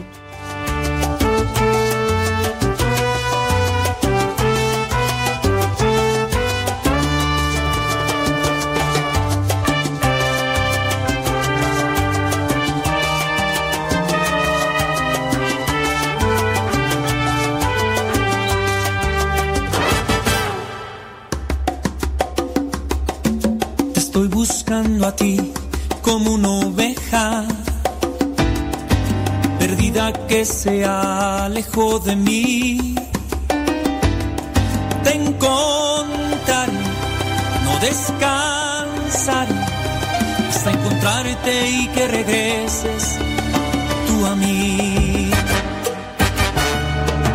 Te estoy buscando a ti Mi estimado Martín. Pepe Martino Beso. Un saludo a la distancia, se le aprecia mucho. Primeramente, Dios, por allá me voy a echar una vuelta para ver si nos saludamos, aunque sea de pasadita, como en aquella ocasión. ¿Se acordará usted que nos encontramos ahí a la carrerita? Me dio gusto saludarlo, saludarlo ese día y bueno, vamos ahí a estar echándole enjundia a mi estimado. Oye, unos pasos, pasos para buscar la conversión. La búsqueda de la conversión del alma es una, una labor titánica de todos los días. Es una labor espiritual que implica, mira, para la conversión necesitamos reflexión, autoconocimiento y una conexión con dimensiones más profundas de la existencia. Entonces, hay que reflexionar sobre los valores y las creencias. Si tú quieres adentrarte a este proceso de conversión, tómate el tiempo para examinar tus valores fundamentales y tus creencias. Que es lo malo, que no nos damos tiempo para, para meditar.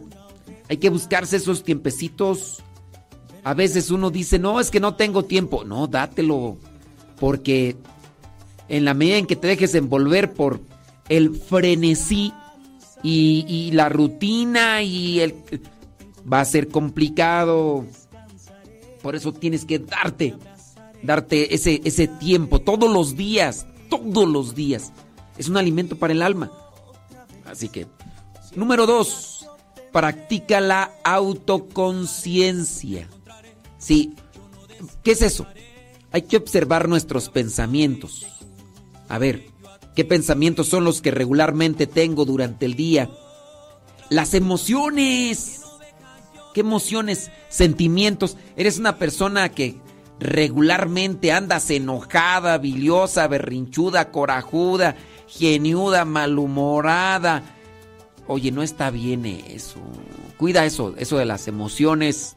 Si hay una emoción por ahí que está predominando en la mayor parte, hay personas que ya ni se dan cuenta y andan así. A lo mejor ya hasta el rostro se acostumbró a estar siempre colgado. Y, te van a decir, oye, ¿por qué, ¿por qué estás enojado? No, no estoy enojado. No estoy enojado. Lo que pasa es que, pues, sí, no, que no estoy enojado, te estoy diciendo. Y luego entonces, ¿por qué esa jeta? ¿Por qué esa cara? Es que así ya soy. No, así, así te quedaste. Entonces, chécale las emociones. Entonces, el autoconocimiento. Observa pensamientos. ¿Qué tipo de pensamientos tienes? Eres bien lujurioso. Cuidado también eso, ¿eh? Eso. ¿Qué, qué pensamientos de envidia, de egoísmo? Las acciones, ¿te estás dejando llevar por esos pensamientos y todo eso? Cuidado, mucho, pero mucho cuidado. La conversión no va a llegar así. Entonces, cuida tus pensamientos, cuida tus emociones y cuida tus acciones. La autoconciencia es la clave para comprender quién eres y cómo te relaciones con el world. Es decir, con el mundo, compadre. ¿Ok? Bueno, ya, ya, ya tienes dos. Reflexionar sobre lo que son tus valores, tus creencias.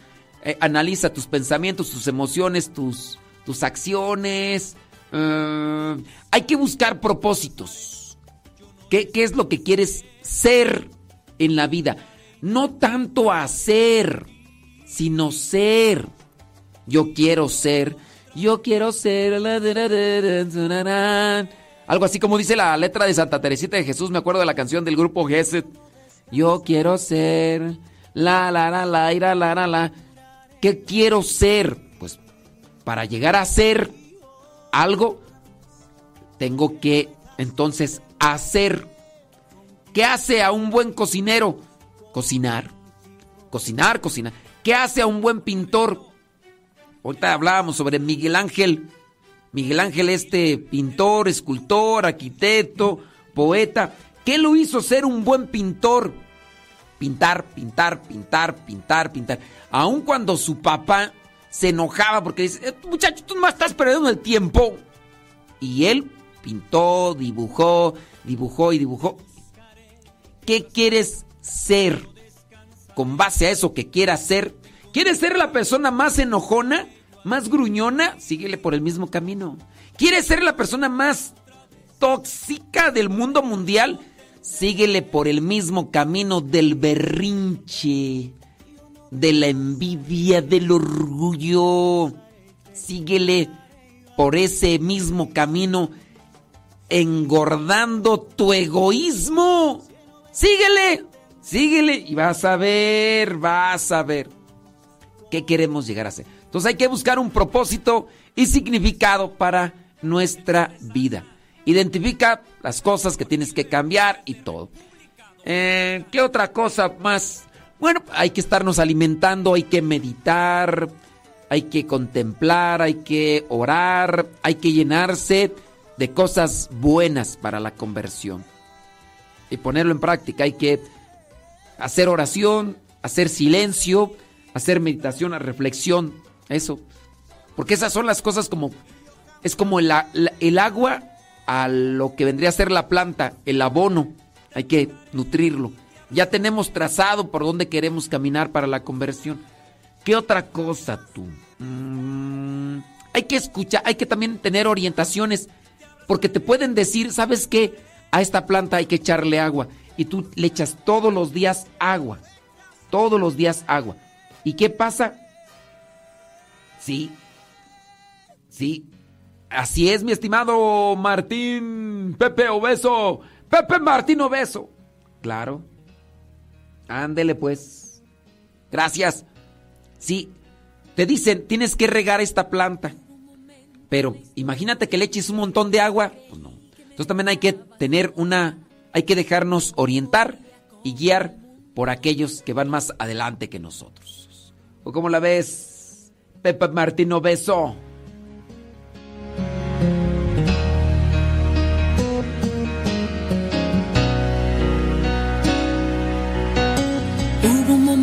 En la historia en que creí que me dejaba sola y que no podría con el mundo, que era todo demasiado pronto y duro. Pero al pasar de los años, todo comenzó a tener sentido y tu mano sostener la mía cada paso del camino, tú conmigo.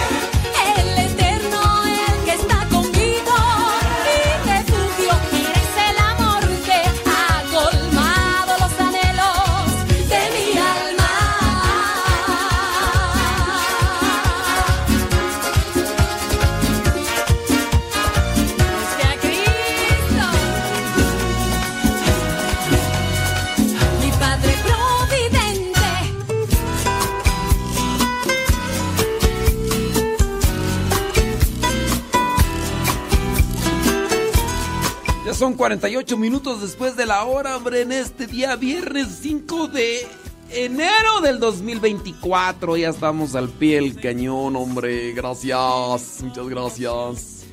A los que siguen en la transmisión ahí en el Facebook. Sí, mm, vamos a tener que que cortar ahí en Facebook y YouTube. Sí, vamos a tener que cortar. Sí. Y ahorita. Ahorita retomamos. ¿Por qué? Porque voy a retomar ahí en Facebook y YouTube. Este, porque voy a, voy a grabar. Sí, ustedes, ustedes creen que estoy aquí de ganas. Tengo que grabar para las otras estaciones de radio. Entonces, aquí lo hago en vivo y se los mando gra Nomás ustedes no digan nada. Sí, nomás no digan nada porque luego. Sí. ¿Y cuántas aguas y cuántos tipos de agua bendita hay? No, pues. Es como decir cuántas, cuántos tipos de agua de horchata hay. Tomás. Toma. ¡Tomás! Pues nomás hay una, Tomás. No sé de dónde. ¿De dónde, dónde escuchaste eso? ¿Qué? ¿Cuántos tipos de agua de bendita hay? ¿Cuántos tipos de agua de horchata hay? ¿Uno no?